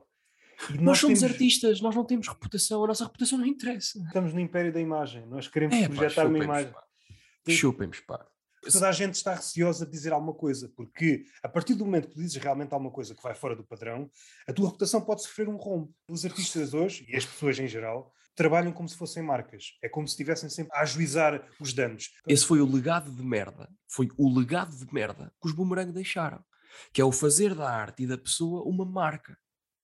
É o CCV, é o PTM, tem todos três nomes, ou o caralho, são todos iguais. E a marca bate, e é a marca que está, e fazem merch, né? Fazem, toma lá uma camisola com o meu nome, andas por aí fazer publicidade, porque agora eu estou indo, sou fixe. Ser artista, ser um bocadinho artista, porque a tua reputação, se gostares de fazer rir e quiseres fazer rir, a tua reputação não interessa. É que não interessa. É que não interessa de todo. Aliás, o que é facto é que o, o Shane Gillis foi cancelado. O Luís C.K. foi cancelado. Os gajos vão a pau quando partem em todo lado. É onde forem, então destroem e têm beats hilariantes e tudo, e tudo hilariante, tudo hilariante. Foram cancelados e são vistos como pessoas de merda. O Shane Gillis foi por, por merdas que não interessa. O Luís C.K. tu podes de facto olhar para ele e achar que o gajo é nojento ou que eu até percebo que sinto alguma repulsa do Luís C.K., mas o gajo já trabalhou tanto e o gajo é tão artista, que tem uma maneira de ver o mundo tão própria, que foda-se. Eu só conheço um gajo na comédia nacional que está mais queimado do que eu, que é mais mal visto do que eu. Foi um gajo que atuou uma vez e fez uma coisa no Lisboa Comedy Club impensável e real, eh, doente. Não vou contar aqui, não tem interesse, ninguém viu, ninguém sabe, mas pá, mas doe- acho que é a única, acho que está mais queimado na comédia em Portugal do que eu. De qualquer forma, eu sempre que vou ao palco, os meus beats resultam pelo menos minimamente. Mesmo que eu faça beats novos até a testar, as pessoas percebem o que é que eu quero dizer, percebem a piada, topam a ironia. Pode correr melhor, pode correr pior. Eu sou o humorista mais queimado, mas sou o humorista mais queimado no meio. Eu tenho uma péssima visão das pessoas que estão no humor que não gostam de mim porque eu falo mal delas, porque elas são uma merda. Mas eu quando vou a pouco, o público não sabe, o público não sabe, ouve-me, ouve-me de ouvidos vazios e de cabeça vazia, estou aqui a construir uma imagem, porque é que eu ando aqui a, a marcar o Luís Franco Bastos em histórias para ele saber que eu existo? Eu não estou aqui para ninguém me conhecer, eu estou aqui para fazer o máximo de noites possíveis, porque eu gosto muito de fazer stand-up. E pá, para meter, vou meter coisas na net, eventualmente, ou com alguma regularidade e depois vou pondo coisas na net, para as pessoas verem, para contribuir para o sentido do humor nacional. É tudo, é tudo aquilo que eu tenho interesse, não estou aqui a construir imagem nenhuma, eu quero contribuir para o sentido do humor nacional. Eu quero inspirar as pessoas à minha volta e quero fazer rir público, pá, que não tem que saber o que é que é comédia. Quero ser tão bom que tu podes nunca ter visto comédia na vida, mas eu vou-te dar um beat meu e tu vais achar graça àquilo. Esse devia ser o objetivo de qualquer artista. E eu sinto que ninguém trabalha com este objetivo. Ninguém, ninguém, zero. Três ou quatro gajos. Três ou quatro gajos aqui que eu conheço, e eu conheço toda a gente, ou quase toda a gente, do humor underground. Eu conheço toda a gente, já vi coisas dele, o pessoal mete beats na internet. Ninguém tem este objetivo de fazer rir. Tem o objetivo de se vender. Zero fazer rir. Vender, vender, vender só. Pode ser eh, por causa disso, da questão de ter esses exemplos e acharem que vão conseguir o que eles conseguiram, É fazer igual, pois. pode ter também que ver com o medo, porque se tu saíres do normal, é pá, tu entras aí por um caminho que não sabes para onde é que vai. E muitas pessoas não aguentam. Isso é que é divertido. Mas muitas pessoas não aguentam, não aguentam essa visão de não saber o próximo passo. Exemplo que, que dei com, o- com o Ruben Branco, hoje seria impensável, seja aqui, seja no outro lado, aparecer, por exemplo, um Jim Carrey ou outro gajo qualquer, um gajo que falhou mesmo muito, muito, muito, muito, muito, muito, muito, muito, mas havia uma gaja, eu acho que este gajo tem alguma coisa. Já não há Ai, não, não me fales da Mitzi que eu odeio essa gaja. Deram-lhe a oportunidade de falhar até ele Sim, conseguir sim. fazer em condições. eu acho que é uma coisa global. Eu acho que não há tanta margem para falhar. E depois não pode surgir pessoas, gostes ou não, o Jim. Carrey é uma, uma figura à parte. Incontornável da comédia, Ah, incontornável. e como ele há outros países para esses caminhos ditos diferentes, tu precisas de poder falhar. Caso contrário, jogas seguro, estás a fazer o mesmo. Epá, isto Ah, mas eu não percebo, então não estamos, não estamos todos em início de carreira, temos todos 500 seguidores no Instagram. Yeah, para yeah. falhar, é agora, vamos falhar tudo, Yeah, vamos mandar ao lado. Eu, todos os tweets que mando, tenho dois gostos. todos, sempre que eu faço uma piada, tenho tudo dois gostos, não interessa, deixa falhar, mas qual é o mal? Até o falhar tem graça, pois um gajo quando manda uma, é caralho, esta tem graça. Eu lembro-me do início do Twitter, os comediantes, ah, o Twitter é uma boa forma de perceber se uma piada é boa ou não, e eu sempre franzia a venta porque, pá, depende de muita coisa. O, Há o Twitter piadas- é péssimo para ver se uma piada é Há, boa. há piadas que, se for preciso, não têm gostos nenhuns e depois vais a pau e a piada bate, e há outras que têm 6 mil Sim. e depois não valem nada. Olha, queres, É queres uma boa coisa. prova? Nem o público é bom, às vezes, para te dar-se uma piada é boa. Já viste Roda Bota Fora? Eu estou para fazer uma compilação. Tipo, meter o título em inglês, para gozar com os vídeos em inglês. Compilation. Top 10 times Carapeto was hilarious and nobody noticed. Porque o Carapeto tem piadas tão boas, one-liners tão boas, que passam completamente por cima da cabeça do público. E depois vai o Eduardo Correia da Silva, diz uma piada copiada de um gajo qualquer, um trocadilho de merda. O Carapeto tem coisas icónicas de roda bota fora de mandar o público para o caralho porque perde contra piadas de merda. Ele manda piadas muito boas. Às vezes até o público, às vezes até em palco. Tens um gajo ao teu lado que manda um trocadilhozinho de merda e tu mandas um pensamento que desconstrói uma coisa muito bem desconstruída. Quanto mais o Twitter. Mas quanto mais o Twitter. Às vezes não, tu deves muito mais focar, tu, deves ver muita comédia. Para estar dentro do sentido do humor quase que internacional, deves ver muita comédia e saber bem, le- ler os livros do Ricardo Aruz Pereira, da, da Judy Carter, para ter bem noção de como é que a comédia tem sido construída ao longo dos anos. Não é que tu não possas arranjar maneiras novas de construir ou de desconstruir, mas é ter muito boa noção das regras. Pá, eu fiz três cursos de comédia. Eu fiz três cursos de escrita humorística, fiz três. E fui um, um mais dionismo que Filipe Além Fonseca, fiz outro com a Susana Romana. E sentiste que aprendeste curso para curso ou foi Curso- sempre a mesma sempre. coisa? Não, senti sempre que absorvi sempre uma visão de comédia de uma pessoa diferente. Resumidamente, qual foi aquele que mais gostaste? Ou melhor, para Eu resumir ainda mais, aquele formador ou barra professor ou barra humorista É, é a te Susana deu- Romana. A Susana Romana na- nas, nas produções fictícias, sim. Porque ela é, ela deve ter, ela deve ter algum tipo de, ou de ansiedade social ou de autismo. Porque ela tem uma visão de ver, ela tem uma maneira de ver o mundo, de falar e de interagir com as pessoas, que então para uma mulher é muito estranha, muito fora. Eu noto isso agora, porque eu tenho uma namorada que é, que é autista, ela tem ADHD, está no espectro do autismo e nota-se, ela começou-me a mostrar pessoas autistas na internet, disse-me que um colega que nós tínhamos em comum há muito tempo que era autista e que tinha síndrome de Asperger, que é o que o Elon Musk tem, e agora eu comecei a topar os sintomas e os, os, sintomas eh, eh, cerebrais de comportamento e até os de linguagem, a maneira de interagir. Pá, eu agora olho para trás e começo a perceber, não sei se a Susana Romana, se isto é público ou se não é, ou se ela sabe ou se nunca foi testada, mas a Susana Romana é claramente autista. Não tem hipótese, a Susana Romana é autista. A ver? Enquanto que né, fiz o curso com o Filipe Almeida Fonseca e com o Guilherme Duarte, mesmo de escrita mais para stand-up, e o, com o Filipe Almeida Fonseca mais de guionismo, com coisas de filmes, com outra visão sobre o escrever e sobre o humor. Com a Susana foi o melhor porque eu sinto que ela conseguiu tirar da cabeça cá para fora coisas que, que nem dependem das regras e tudo mais. Foi, gostei bué da Susana, bué mesmo. Até gostei dela, ela, ela nunca seria minha amiga, que eu não devo fazer o tipo de pessoa dela, de todo. Mas adorava tomar cafés infinitos com a Susana Romana e só perguntar-lhe sobre coisas.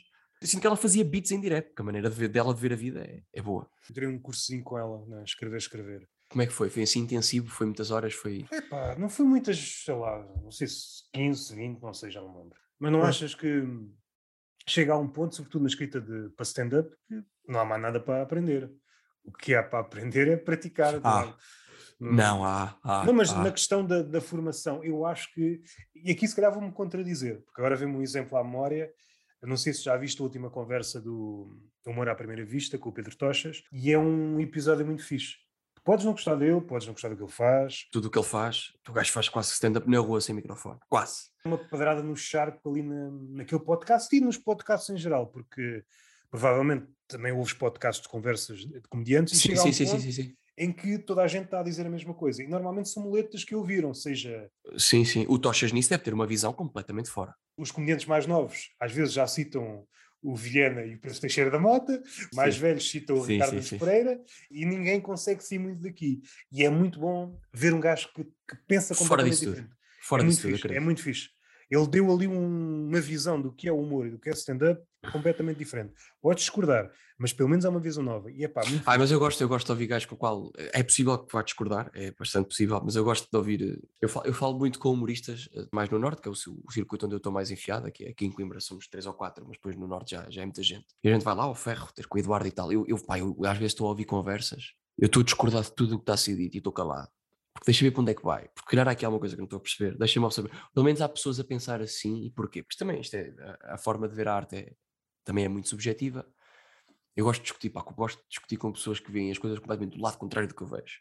Nomeadamente no que toca a stand-up e a arte. Porque se eu vejo completamente do contrário do que ele está a ver, quer dizer que há coisas aqui pelo meio que eu perdi.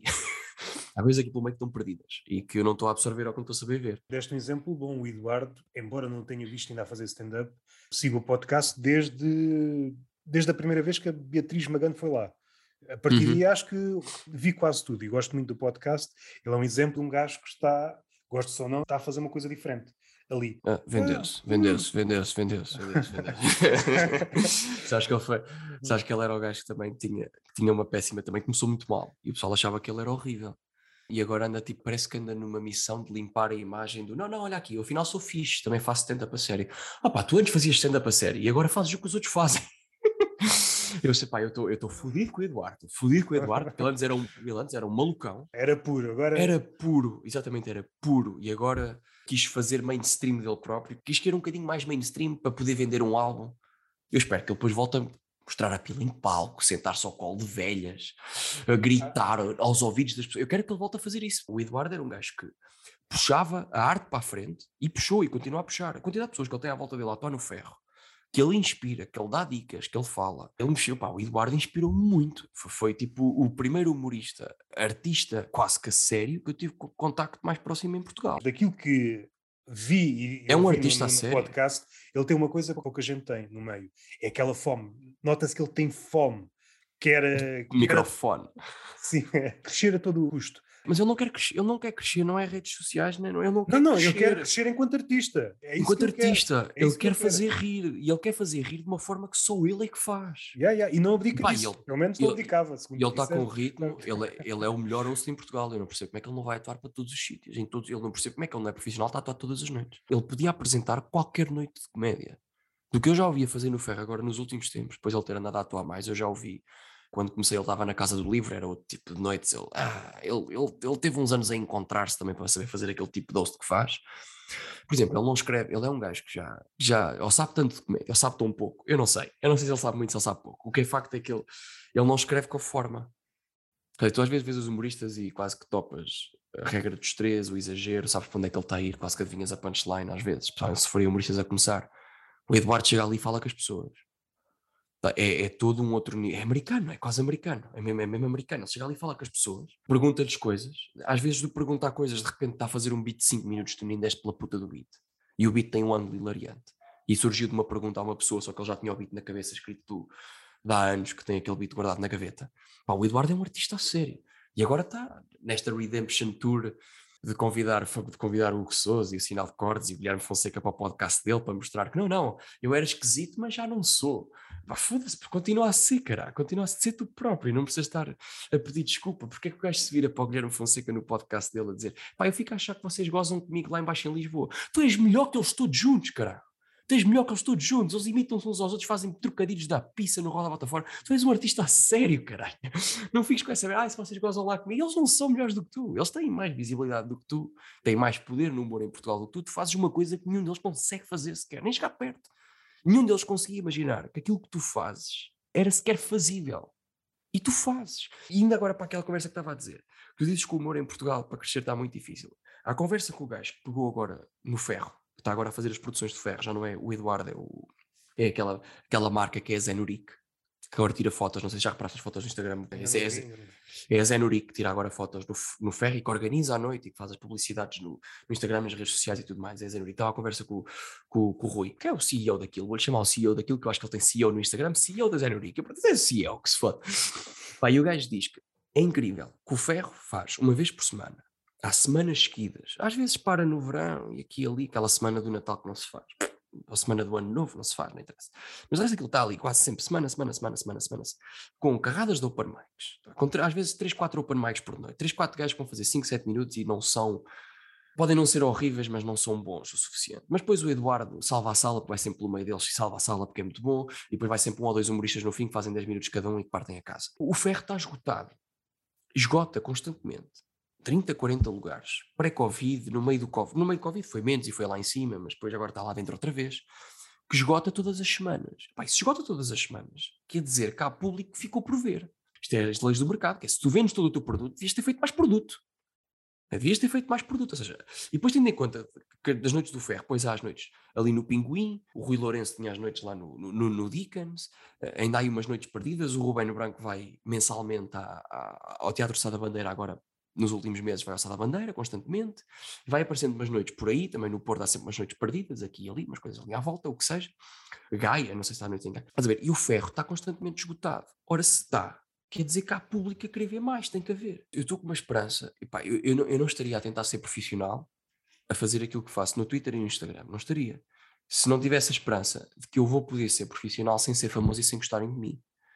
Eu estou com essa esperança, porque vai haver falta de humoristas para a quantidade de noites que vão ser precisas fazer. Ainda por cima, humoristas de qualidade, que sei fazer as coisas diferentes dos outros e que me esforço para fazer diferente dos outros, né? que eu levo uma esquisitice a pau, uns anos fora eh, completamente fora. Ninguém, ninguém faz o que eu faço em Portugal e às vezes custa também encontrar no estrangeiro. Não me quero gabar, não me quero gabar, mas é, seja, eu estou mesmo com, com, com esperança de que eu vá conseguir ser profissional a mandar toda a gente para o caralho, porque vão ser precisos humoristas para fazer noites em que eu vou poder chegar, quase que nem dizer olá a ninguém, ou só dizer olá e ser polite, o mínimo polite possível para pessoas que não gostam e que não querem ter nada a ver com elas, mas depois vou chegar a palco 20 minutos de andar de moto. Porque há, há, de facto há falta de noites em, em, em... Pessoal, diz, que é que não fazes uma noite em Coimbra? Noites em Coimbra é mesmo fodido. Porque mais de metade da população que está em Coimbra, quando há população em Coimbra, são os estudantes. Eles não querem ver nada. Nem concertos, ou é DJs ou festas de discoteca, senão eles não vão. Não vão. É tipo, estão, estão 50 mil pessoas na noite, se há uma noite de stand-up, estão 10 pessoas sentadas lá dentro. Lá fora está tudo nos copos, é hilariante. É hilariante. Pá, eu fui uma noite, fui agora atuar numa última noite de comédia com o Afonso Paiva ah, esqueci-me do nome dele, o Vasco quê? Foscas. O Vasco de 5 para a meia-noite. Esqueci-me do nome dele. Vasco Elvas. Vasco Elvas, exatamente. Foi o Vasco Elvas e foi o Ricardo Maria também, que agora está a apresentar o CC. Como é que é? Ridículo. Pá, o gajo uma vez virou-se para mim. Aí, pá. Eu no outro dia estava para apresentar o Diogo Faro, mas depois não aconteceu. E eu, ia, caralho, se eu tivesse o teu trabalho estava fodido. Bem, se eu tivesse que entrevistar pessoas, eu estava fodido. Eu sei, essas estava fodido. Uh, fui fazer uma noite com eles, e, pá, estavam, pá, 20 pessoas na plateia. Houve 15 reservas que não vieram. 15 pessoas que mandaram um mail, que reservaram, não apareceram. A gente saiu cá para fora, andámos 20 metros, estavam os bares cheios. Toda a gente na rua, pessoas a rir, não sei o quê. Ninguém quis ir ver aquilo. À volta tudo é fixe, menos aquilo. Menos. À volta tudo é fixe, menos aquilo, sim, sim. Onde, onde quer que tu ponhas stand-up em Coimbra, as pessoas fogem. Espera aí, isto é um sítio onde se está calado? Não se está aos berros, não se canta músicas da tuna? Este sítio é uma merda. É impossível. Mas pronto, mas tirando isto, todos os outros sítios o stand-up está a resultar. O Vitor Sá faz uma noite agora lá no caralho da terra dele, Santa Maria da Feira, lá nas putas daquilo, ninguém sabe onde é que é aquilo, aquilo é no fim do mundo. Faz lá o Sirac. Diz que a primeira noite que fez correu um bocadinho mal e foi para velhos. Era pessoal do clube e não sei o que eram. Os velhos levaram os netos, era esse tipo de atuação. À terceira ou à quarta já tinha uma quantidade de pessoal eh, dos 20 aos 40 que já salvava a casa no sentido em se, se o meu texto for demasiado moderno ou demasiado sobre as minhas coisas que os velhos e os putos não apanham, o pessoal dos 20 aos 40 já salva a noite com os risos. E agora é, é quase uma noite conceituada, do que eu sei, que corre sempre bem, ele está sempre lá a levar pessoal, ninguém se foda ali.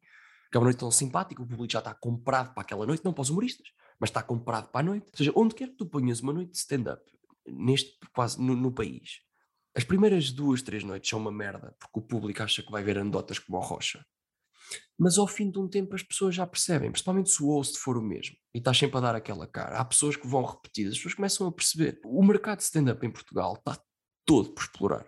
Todo. Quando eu digo todo, é todo. Ou seja, os humoristas que têm o público deles e que fazem tours e que fazem solos, isso está até relativamente escutado. Pá, no ano passado eu, eu vi o solo do Carapeto, vi o solo do Souza, vi o solo do Dário Guerreiro, que adorei o solo do Dário Guerreiro, foi uma estupidez, foi tão bom. E ainda tive para ver o solo do Xará, não vi, ainda vi o solo do Rui Cruz. Ou num ano a ver cinco solos de comediantes ou seis, num, num país tão pequeno, se calhar. Mas, mas, mas noites random, com humoristas que tu não conheces, underground, só para vou ali beber um copo, vou morrer um bocadinho, está tudo por abrir tudo por abrir, tudo por abrir. E esse é o comediante que eu anseio ser para o resto da minha vida. Eu não tenho ambições de estar a fazer tours, estar a aparecer na televisão. Se aparecer na televisão é que Deus me livre, não me apetece. Fazer podcast sem ser com gajos como tu, vão se foder, não me apetece. Se eu tivesse que ir ao Unas, acho que ia para lá chorar.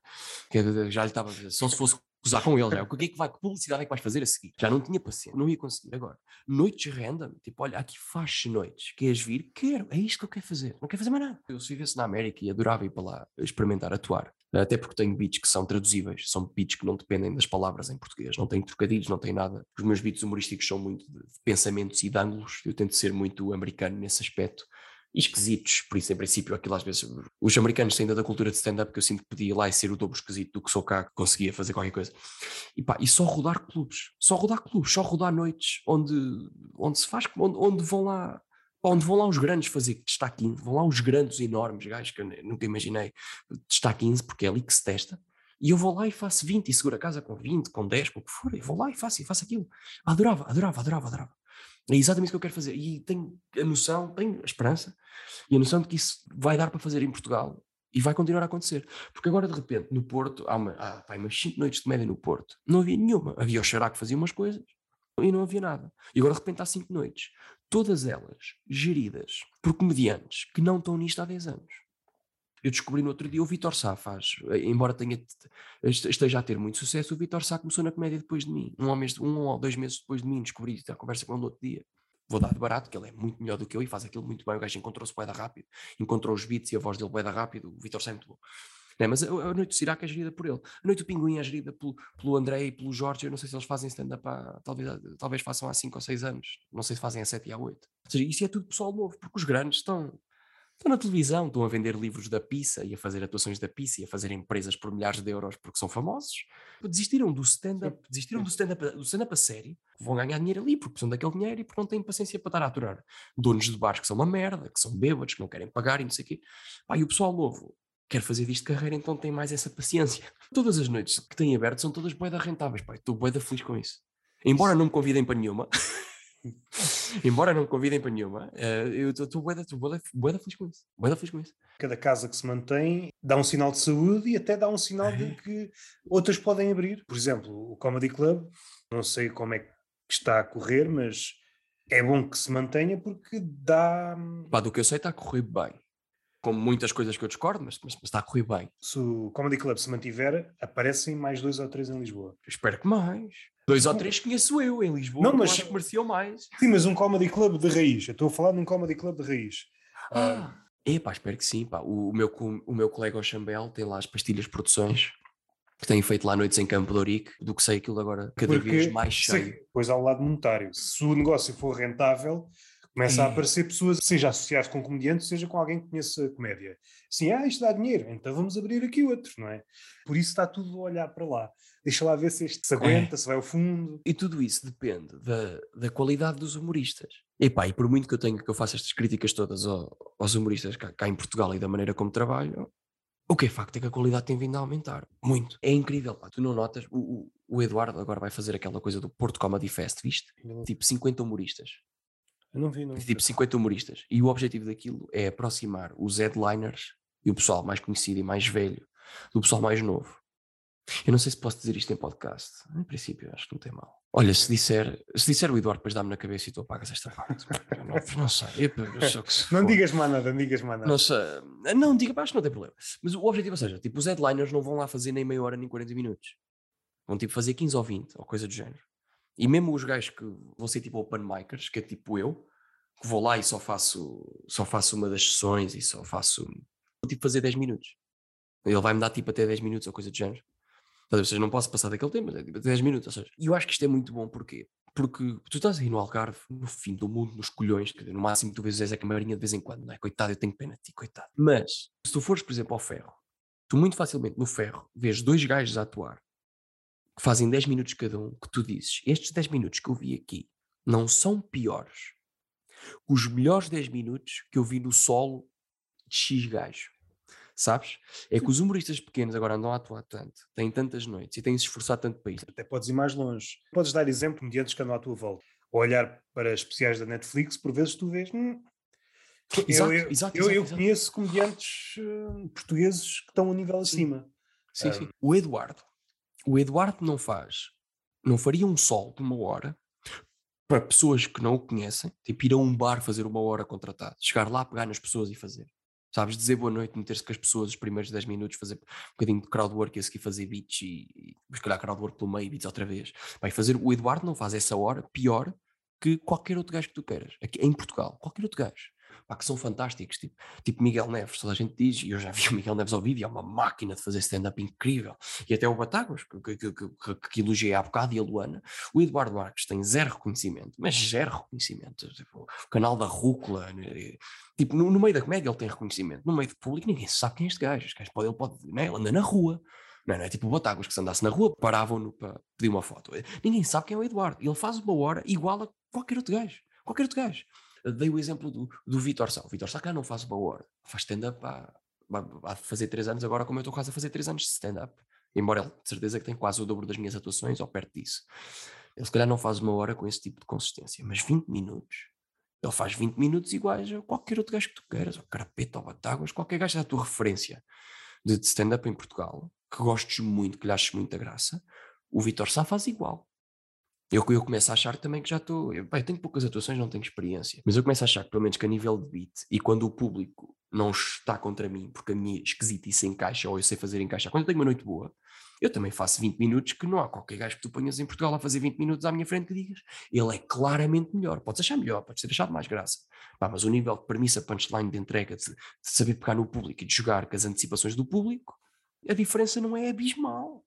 Espero que esse, que esse, que esse festival do, do Porto corra muito bem porque de facto pá, vão lá ter headliners, pessoal que faz isto há muito tempo. E... O cartaz já saiu? O cartaz tem os nomes pequenos só. Mas sabes as datas, isso pode dizer-se, não é? Sim, sim, sim, as é datas quando, vai ser, quando é vai que ser é? de 7 a 11 de dezembro, todos os Ok. dias, 7 a 11 de dezembro, três sessões por noite. Três sessões por noite, vai ser uma festa do caralho. Três sessões por noite, de 7 a 11 de dezembro. E no dia 12 há três podcasts. Vai haver o podcast do Jovem Conservador de Direita, acho eu, e, do próprio Eduardo, e não sei mais o quê. Vai haver assim uns podcasts e não sei o quê. Ou seja, hum, mas tu podes ir lá ver os nomes. É tudo humoristas underground que ali estão. Não está ali ninguém famoso. É tudo humoristas underground. E todos eles, eu tenho a certeza absoluta do que eu conheço deles, todos eles vão fazer 10 minutos bem próximos dos 20 dos headliners. Com uma qualidade bem. Claro que os headliners vão ter muito mais graças, o pessoal vai bater palmas. Eu, quando vi aqui o Batagos, eu vou dizer daquilo, da quantidade de stand-up que eu vejo e do que eu percebo de stand-up, o Batagos e a Luana estavam com um nível muito parecido, embora o Batáguas faça isto há muito mais anos do que ela. A Luana faz isto ao mesmo tempo que eu também. A Luana começou pouco tempo antes, antes, antes de mim, atuou o dobro e o triplo em, em- em Lisboa e com, e com- e com os contactos certos, se calhar com a simpatia certa.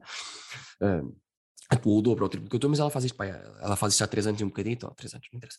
E o Batáguas, pronto, nota-se que o Batáguas, se calhar, tem outra experiência. Mas o que é facto é que a Luana e o Batáguas tiveram o mesmo nível, só que a Luana bateram palmas uma vez, ao Batáguas bateram palmas eh, três vezes antes dele entrar. E agora a seguir, o Batáguas bate-lhe palmas, bate-lhe palmas. Ele entra em palmas, bate-lhe palmas outra vez. E o gajo calma, não, não, quero mais. E o pessoal bate-lhe palmas uma terceira vez. estás a ver? Adoram, está ali para ver o maior. Estamos aqui a ver o maior, o Batáguas o maior. E a Luana bateram palmas uma vez. No entanto, o nível de stand-up não era diferente. Eram os dois muito bons. Eu não consigo dizer que o Batáguas foi muito melhor. Falou de outras coisas. Claro, depois o Batáguas tem mais graça, por exemplo, porque ele chega ali, então foi processado pelo David Carreira. Pronto, já estamos todos contigo. Enquanto que a Luana tem que dizer, ah, então, eu e a minha mãe fui ali, estava com este, eu e a minha namorada, eu e não sei quê, e tem que criar empatia com o público. O Batáguas já o tem, porque tem que fazer metade do trabalho. Ou a Luana a fazer o dobro do trabalho, ela não estava assim tão atrás. O que quer dizer que o nível em Portugal é baixinho. o nível de comédia em Portugal é baixinho. E nós andamos aqui a endeusar o PTM, pá, e os gajos todos que tu quiseres, que a gente endeusa. E até, por exemplo, o Miguel Neves, toda a gente endeusa o Miguel Neves em Lisboa e fora de Lisboa. O Miguel Neves sempre bom a fazer stand-up, e é. E é muito bom a fazer stand-up, mas o que é facto é que se tu meteres a fazer 20 minutos ao lado de alguns gajos que ninguém sabe quem são e que atuam lá no Porto, nunca atuaram em Lisboa, calhar até alguns aí a atuar no Algarve, onde quer que seja, não tem um nível assim tão diferente. Não tem, ou seja, pelo menos em termos de risos, é só, am- ambos partem, ambos são bons em palco. Porque também a diferença entre o, o, o excelente e o soberbo e o muito bom, também qual é a diferença? Para fazer boas noites, a diferença é pouquinho, né? É preciso depois ter um olho muito treinado para perceber essas diferenças, para o público não, não há grande diferença. É pá, mas nem para nós, né? Qual é a diferença entre o, entre o sei lá, entre, entre o, por exemplo, o, o especial que eu viste, o especial do Shane Gillis? Não, não. Não. O último que vi, há dias do, do Chapéu. E antes desse, epá, nem me lembro do último que tinha visto. Pronto, mas olha, decide lá qual é melhor. Quem é que é melhor? O CK ou o Chapéu? Boa sorte, não sei. Epá, acho que é o CK. Pronto, mas, pronto, mas, mas, mas, mas porquê? Como é que ia justificar? Estávamos fodidos. São os dois tão bons. Epá, na construção da piada, o CK é muito melhor que o Chapéu, pá.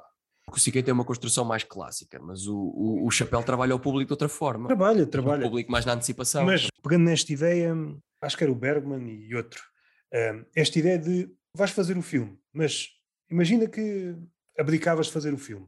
Tu podias fazer um livro com o guião. O guião é tão bom que vale por si. Se pensar no chapéu, Podes avaliar comediantes por esse aspecto, podes. se Mas pensar no texto do chapéu, Claro. é claro que isto Sim, é claro. sempre curto, que o, stand-up tem outra- outras variantes, o palco é outra coisa. Mas se eu pegasse naquilo que ele diz em palco e tentasse transformar num livro, era inferior ao do Louis C.K. Mas Ah, completa, mas muito inferior, sim. É claro que depois há outras Mas o, coisas. chapéu, mas o Chapéu não se esforça para fazer isso. Sim. Mas o Chapéu claramente consegue escrever a um nível muito grande, porque ele escreveu com, com, com o Neil Brennan no o Chapéu Show. O Chapéu não, não escreve esse estilo de stand-up também, porque não é aquilo que ele gosta de fazer claramente. pois, ele gosta de estar ali a sentir o público. Depois, se comparar, por exemplo, a um Woody Allen, a nível de escrita de humor, ele está num patamar completamente diferente. Ninguém escreve como É, ele. Eu nunca li nada do Woody Allen, nada, nada, mas tenho Mas- noção de algumas coisas que ele já escreveu. O Woody Allen, epá, não há ninguém ao nível dele no humor atualmente. É absurdo. Ele passa do humor negro para o humor observacional, depois nonsense, referências. Parece um comboio desgovernado. É uma coisa. Sim. Então, resumidamente, deixamos o tema para o fim, tens de ser muito breve. Aquilo estudo que tu fizeste no Twitter, não sei se intencional ou não, tempo. Roberto, já, já não há tempo. assim muito já, não vou, já não vou conseguir. Muito Olha, resumidamente. nós tínhamos, tínhamos muito para falar, nós tínhamos muito para falar e não falámos de um caralho que Não interessava. falamos, não falamos nada. É, mas, mas isso também, isso também é bom. Isso também é bom. Também Eu não tenho muito tempo, pá. Ele, eu- ele, ele deu-me 5 minutos, tenho, tenho que ir. Sim, mas eu, eu fiz, tu querias que eu falasse tudo do Twitter. Olha, eu, eu vou dizer, pode ser como é que nasceu. Aquilo que eu fiz no Twitter, de, de passar por, por profissões e dizer coisas politicamente corretas associadas à profissão para ter gostos, nasceu muito do. Eu meti-me com um colega meu e ele diz-me que aquilo é mentira. E é, só que eu digo que é verdade porque dá uma boa história. Eu meti-me com um colega meu, que é o Zé Pedro Rodrigues, que começou, começou agora, mas já faz para se calhar há um ano, há um ano e um bocado de stand-up no Porto, e as piadas dele batem no Twitter, porque ele faz muitas piadas sobre o facto de ser médico. Eu disse, as tuas, as tuas piadas são uma merda. Não são, não são, mas eu disse, as tuas piadas são uma merda. As tuas piadas só batem porque é de ser médico, e isso vai com estatuto associado, as tuas piadas têm estatuto, não é por serem boas. Não são nada. E eu, não, então queres ver? Pronto, então fiz uma conta de médico e fiz um tweet à médico, fiz dois ou três tweets à médico dois deles tiveram 50, 100 gostos, ou, ou seja, até para os seguidores que eu tinha até bateram, e o outro de repente 5, 6 mil gostos explodiu, foi uma coisa estúpida. E eu, eu, eu tuitei, tipo, pá, o, o meu colega ao Chambel diz que se parte a rir, quando, que se partiu a rir, quando, porque eu digo que ajudei uma miúda vítima de violência doméstica, e não sei o quê, e depois que ela abraçou-me porque não queria ir embora, e eu depois mando uma última frase, ainda há muito a ser feito, e este ainda há muito a ser feito, é, muito, é uma frase a Diogo Faro, quase, que é mesmo do, ai, temos que trabalhar tanto para ajudar a população. Tudo mentira. Isto é aquela conversa que dava para mais horas, mas assim muito resumidamente, das Sim. reações que tiveste, qual foi aquela que te surpreendeu? Há vários padrões nas respostas, não é?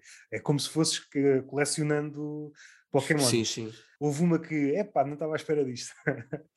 Sei lá, eu tive uma reação muito boa, que é um colega meu que nunca gosta de nada do que eu faço, porque ele tem um humor muito mainstream e eu sou o mais esquisito e estúpido possível. Telefonou-me, pá, esta que fizeste agora foi boa. E eu, caralho, telefonaste-me só para dizer isso, caralho, caralho, bom, nice, agora convida-me para a tua noite, cabrão de merda. Sei lá, mas tive, qual era o gimmick daquilo? Aquilo era claramente a gozar, até porque a foto depois era do Johnny Sins, era o Johnny Sins de médico, não era? O, aquele ator famoso porno de, de- de- cabeça Sim, rapada. eu, eu vi que dois ou três detectaram logo isso. Detectaram. Sim, é pá, o pessoal vai. Pá, mas eu tive pessoas a comentar-me: é pá, o que é que os médicos fazem quando há esses casos? E eu respondi ao calhas à gaja, respondi-lhe ao calhas. Os médicos fazem? Ó pá, a gente tem uns formulários que escreve e chama a polícia e tal, mas depois aquilo fica a cargo deles. E a senhora, pois pá, isso é que é pior. E eu, pois, pois é. eu não sei, não faço ideia. Pá, e depois fiz outro, que é pá, aquilo bateu tanto, e eu, olha, se calhar vou trocar de profissão. E fiz uma a bombeiro. Fui ao Google, buscar imagens de bombeiros, até apareceu uma de Condeixa, que é aqui uma terra muito perto de Coimbra. Disse, olha, bombeiros voluntários de Condeixa. Peguei na foto, acho que houve duas ou três pessoas daqui de Coimbra que perceberam que eu fiz isso e ai, não gostaram que eu, gostava, que eu usasse o coisa de bombeiro. Qual é a tua coisa contra os bombeiros de Condeixa? Nada, eu precisava de uma foto de bombeiros e apareceu de Condeixa. Olha, estes são perto, que se foda. Porque, porque eu não tirei nada do meu perfil. Eu deixei lá o coisa do Instagram, deixei o arroba do Freddy vai para o caralho, dei nomes estúpidos, então o do bombeiro era ridículo, era Freddy Foguinhos, por causa do emoji dos foguinhos, era Freddy Foguinhos, é ridículo. Depois eu tuitei que salvei uma gaja de um fogo, pumba, 12 mil gostos, pá, foi hilariante. Isto foi tudo para, e pá, isto serviu muito para provar o quê? Serviu para provar que no Twitter as pessoas vão atrás de coisas que gostem de ler. Tu dás coisas às pessoas que elas gostem de ler. Eu faço este tweet de que salvei uma gaja e ela, passado estes anos todos, quis entrar para os bombeiros voluntários. Eu salvei uma vida e esta vida agora vai ajudar a salvar mais vidas. Isto no nosso cérebro sabe bué da bem, pronto, está a 12 mil gostos. E a cena, a cena é isto, isto, isto, isto eu queria usar isto até para criticar o humor nacional. Porque tu podes fazer piadas no Twitter que batem com muita facilidade, pegarem coisas de atualidade, fazeres aquela piada em que puxa a esquerda para cima e mete a direita um bocadinho mais em baixo. O Twitter é todo de esquerda, em princípio é muito mais fácil. Tu basta fazeres um bom take. Qualquer bom take sobre o André Ventura tem potencialidade de, bom- de bombar no Twitter, não quer dizer que sejas nada de especial como humorista ou que seja, ou que, ou que, que tenhas a tua opinião seja válida ou melhor que a dos outros, é só é o Twitter. É o Twitter. Eu meto uma foto de um pornstar e vou para lá dizer uma coisa que as pessoas gostam de andar de moto, ninguém repara. Tenho pena que houve uma que não bateu, que foi uma que eu troquei mesmo tudo. Troquei o nome, tudo. Meti uma imagem de uma pornstar, não é mesmo? Eu acho que devias ter dado mais espaço para as pessoas esquecerem, depois voltavas à carga outra vez. Fizeste muitas vezes seguidas. É possível, é possível. Mas eu tentei fazer uma que era, para tu veres, tentei cancelar-me a mim próprio. Mandei uma nude para mim próprio e publiquei a minha própria nude. A dizer, olha este gajo de merda, anda aí a achar que é humorista e depois manda-me nudes. Eu nem sequer respondi, estás a ver? Teve zero gostos. Porque eu acho que o pessoal ficou constrangido, porque ficou a achar que aquilo é... Cai-me num grupo do WhatsApp um colega meu que manda o print daquilo com três pontinhos. E eu, ah caralho, tu não me respeitas. Depois o pessoal veio comentar por baixo, olha, isso era a gozar. Tipo, esse perfil é o perfil do Fred. E o gajo já era, ah, cabrão, enganou-me. Tu achavas mesmo que eu mandei uma nude? Para uma gaja que eu não conheço. Tu conheces a minha namorada, caralho. Diz minha namorada, quando eu ia mandar nudes. Eu não tenho respeito nenhum, pá. Eu não tenho respeito nenhum. Foi aí que eu vi, olha, tentei cancelar-me a mim próprio. E foi aí que eu percebi quem são os meus amigos. Cancelei-me a mim próprio para ver quem eram os meus amigos. e chegaste à triste conclusão que tens de procurar. São poucos. Desculpa, eu estou em casa de outro para poder ter esta qualidade de som e de imagem. E de um Foi... colega meu que fez o favor e eu tenho que ir embora. Desculpa. Sim, eu, eu compreendo perfeitamente. Fica a possibilidade de outra conversa num futuro quando, próximo. Sim, sim, ah, quando, quando quiseres. Porque quando quiseres. Realmente a gente só tocou naquilo que era para tocar mesmo no fim. Resumido pois foi, tu, tu convidaste, olha, não queres vir falar das cenas do Twitter? Quero, e depois zero. Ah, nada, nada, nada.